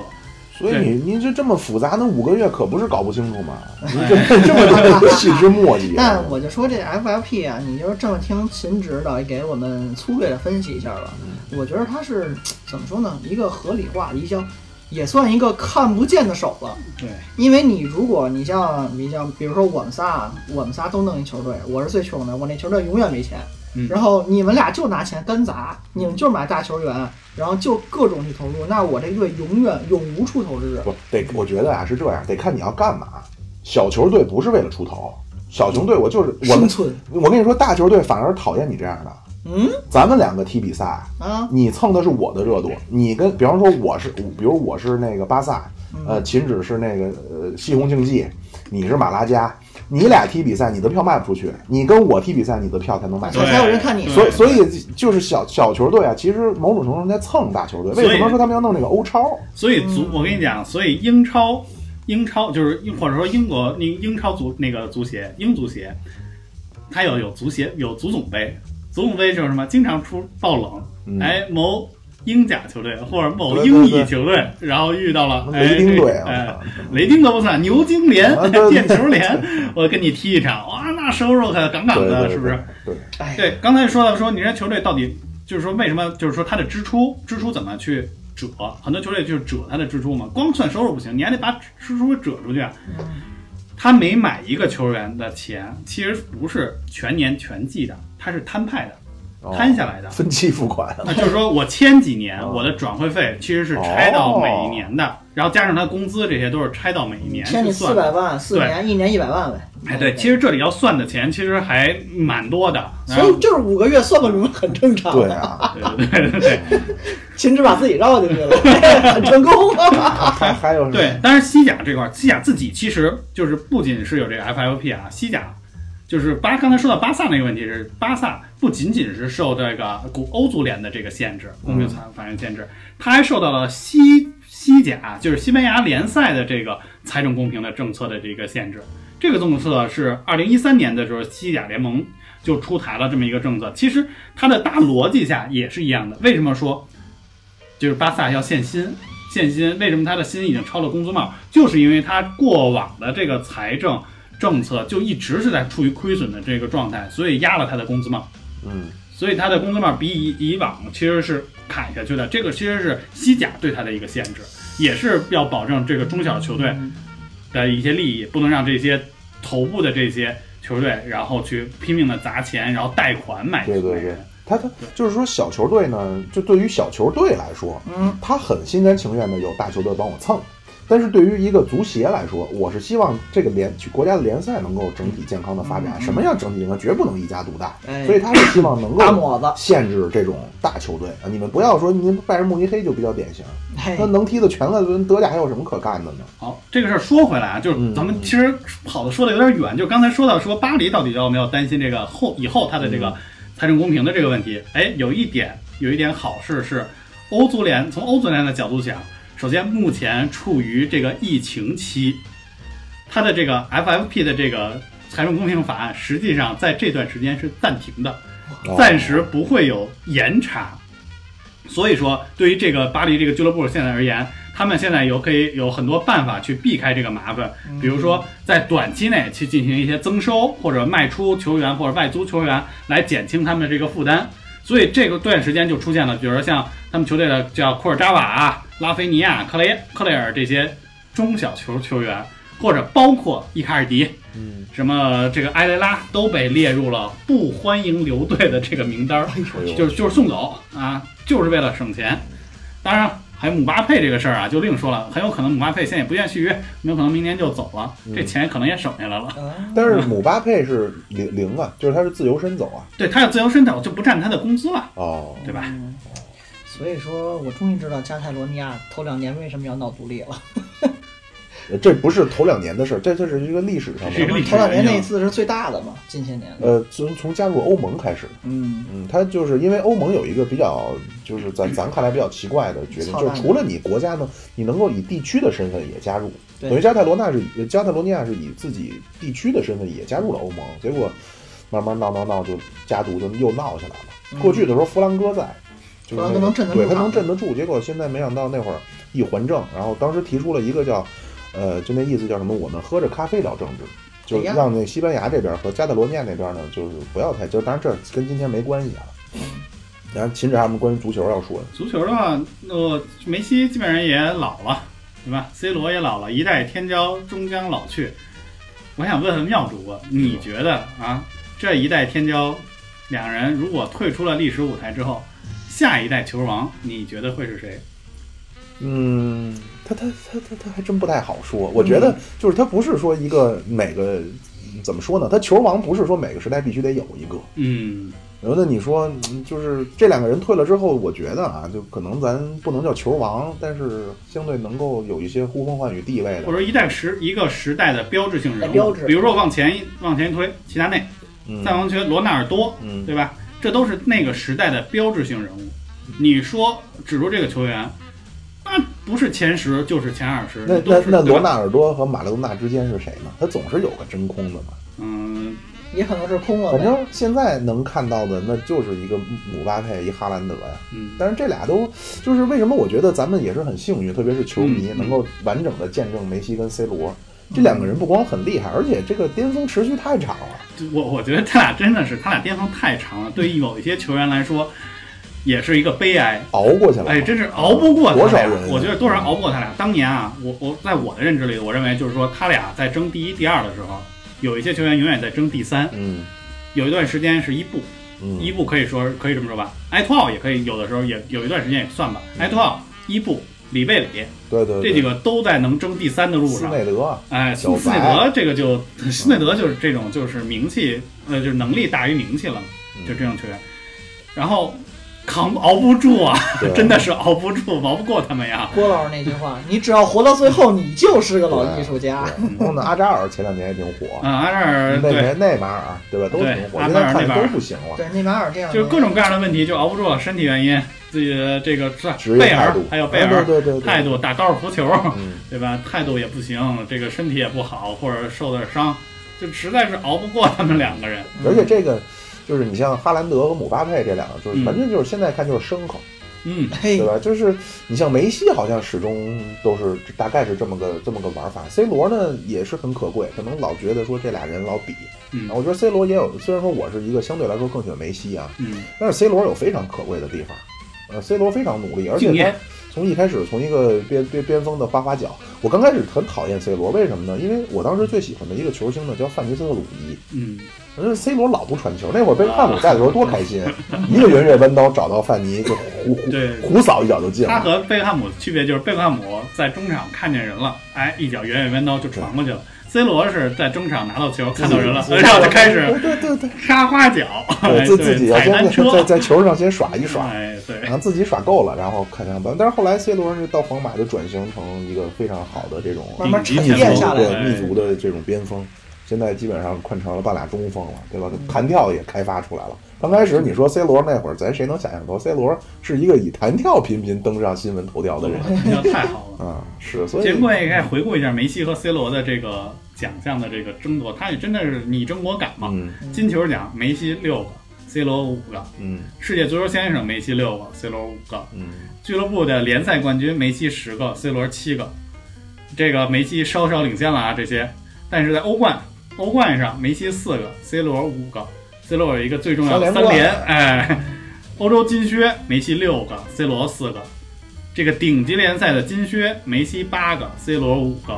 欧冠金靴，梅西六个，C 罗七个。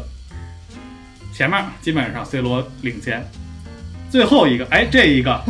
C 罗好不容易领先了几年呀、他拿了一个欧洲杯呀、啊，对。今年梅西终于圆梦了，对这俩补齐了这对，个，这这俩人最大的遗憾啊，就是没有能够没有一个人能得到世界杯。对所以为什么那年就是梅西和德就是阿根廷跟德国队进决赛那次真的很可惜。嗯这俩人你要说能够最后登上球王，就是差一个世界杯。大满贯差一手那感对觉。对对，如果那年梅西夺过来的话，其实后面就没有那么多争论和对争论的空间了，就梅西就是第一球王了。对，嗯其实 C 罗也挺苦。你刚开始的时候呢，就就少不更事，或者说那会儿还能力还没那么强。那会儿葡萄牙很强，嗯，但是中间一段真的断档。现在葡萄牙起来了，对，多少现在人是才起啊来了！嗯但是 C 罗又有点垂垂老去。呃，阿根廷那边呢，就始终是什么头重脚轻，而且咱老说这个梅西呢，什么体系球员，说踢离了巴萨不会踢。其实我是觉得反过来，就是梅西他自自己就是一个体系，哎，就你需要球员都得要围绕他这个体系踢，他太特殊了，这个人啊，他他的就是有球的能力太强了，围绕着你来踢了，你这对，我觉得你不利用梅西的这个能力，那我觉得就是叫暴殄天物。你一个队里有梅西，你不让他去打这种，呃，围绕着引他导去踢的话，那这简直是浪费。嗯，嗯，所以不存在说什么，在阿根廷那边也是，什么后后防简直是不行，前场的能能人很多，但是都得以以自己为核心，所这以就我很我难不。承认啊，我不承认啊！你怎么能说这个阿根廷完全不行呢？萨梅尔在的时候呢，拿塞拉诺在的时候呢，也就个马斯切拉梅诺、萨博埃尔那都是两千零八年以前了那嘛梅。西也没有完全踢出来，对不对？其实还是说白了就是还是能力有局限。嗯，当然，我对梅西和 C 罗啊，在我看来就是我没有说谁是真谁更好，我认为两个人没有差距，只有区别。哎，这个深了。我我是作为一个，就是我我我真是更喜欢梅西一点。我觉得那对于美足球来说，真是我我更喜欢梅西一点。当我然，喜欢梅西是因为看他那些，就真的是让人都铲的快，说裤衩子都快掉了，还 是带球，拼了命往前带，就这个精神，我没看见 C 罗有，C 罗有可能咔一拍地跟人骂街了，嗯，是吧对？，嗯就是但是梅西呢有一个问题，就是咱前面提到了，他是一个这种知识分子家庭出身，他身上没有那种跟你他妈干，就 C C 罗家庭条件不好，包括马拉多纳，就是人家包括巴西很多那种贫民窟出来的，嗯，我今天一拍桌子一拍腿，我他妈爷爷跟你拼了。嗯，马老拉多纳就有这劲儿，梅西不行，他就是个好孩子，所以作作为竞技运动员这儿来说，真是他他他性格上有点吃亏缺陷，就是为为什么他超越不了马拉多纳，永远都超越不了马拉多纳，就是至少马拉多纳有单季闯关，带着阿根廷夺冠呀，对，嗯对，吧？世界杯冠军他是有的，主要现在是有录像能一看己你之啊是力用手，球，对吧嗯？然后带领了那不勒斯夺冠，对，这也是他比不了的吧？嗯，哎，就是那会儿就是马拉多马拉多纳有点像就是那种南美革命家，他他有嗯那种劲儿，就他妈一扇我操，爷爷他妈冲着镜头喊， 梅西真的就是个好孩子，所白以跟格瓦拉是同乡了，所以说他他对对他他是一个非常好的，我我还是觉得作为球员来说呀，我真是更喜欢他，嗯但是他的性格上，他在竞技体育这个运动员这个有层遗面不嗯憾行，，嗯。我我更喜欢 C 罗，哦，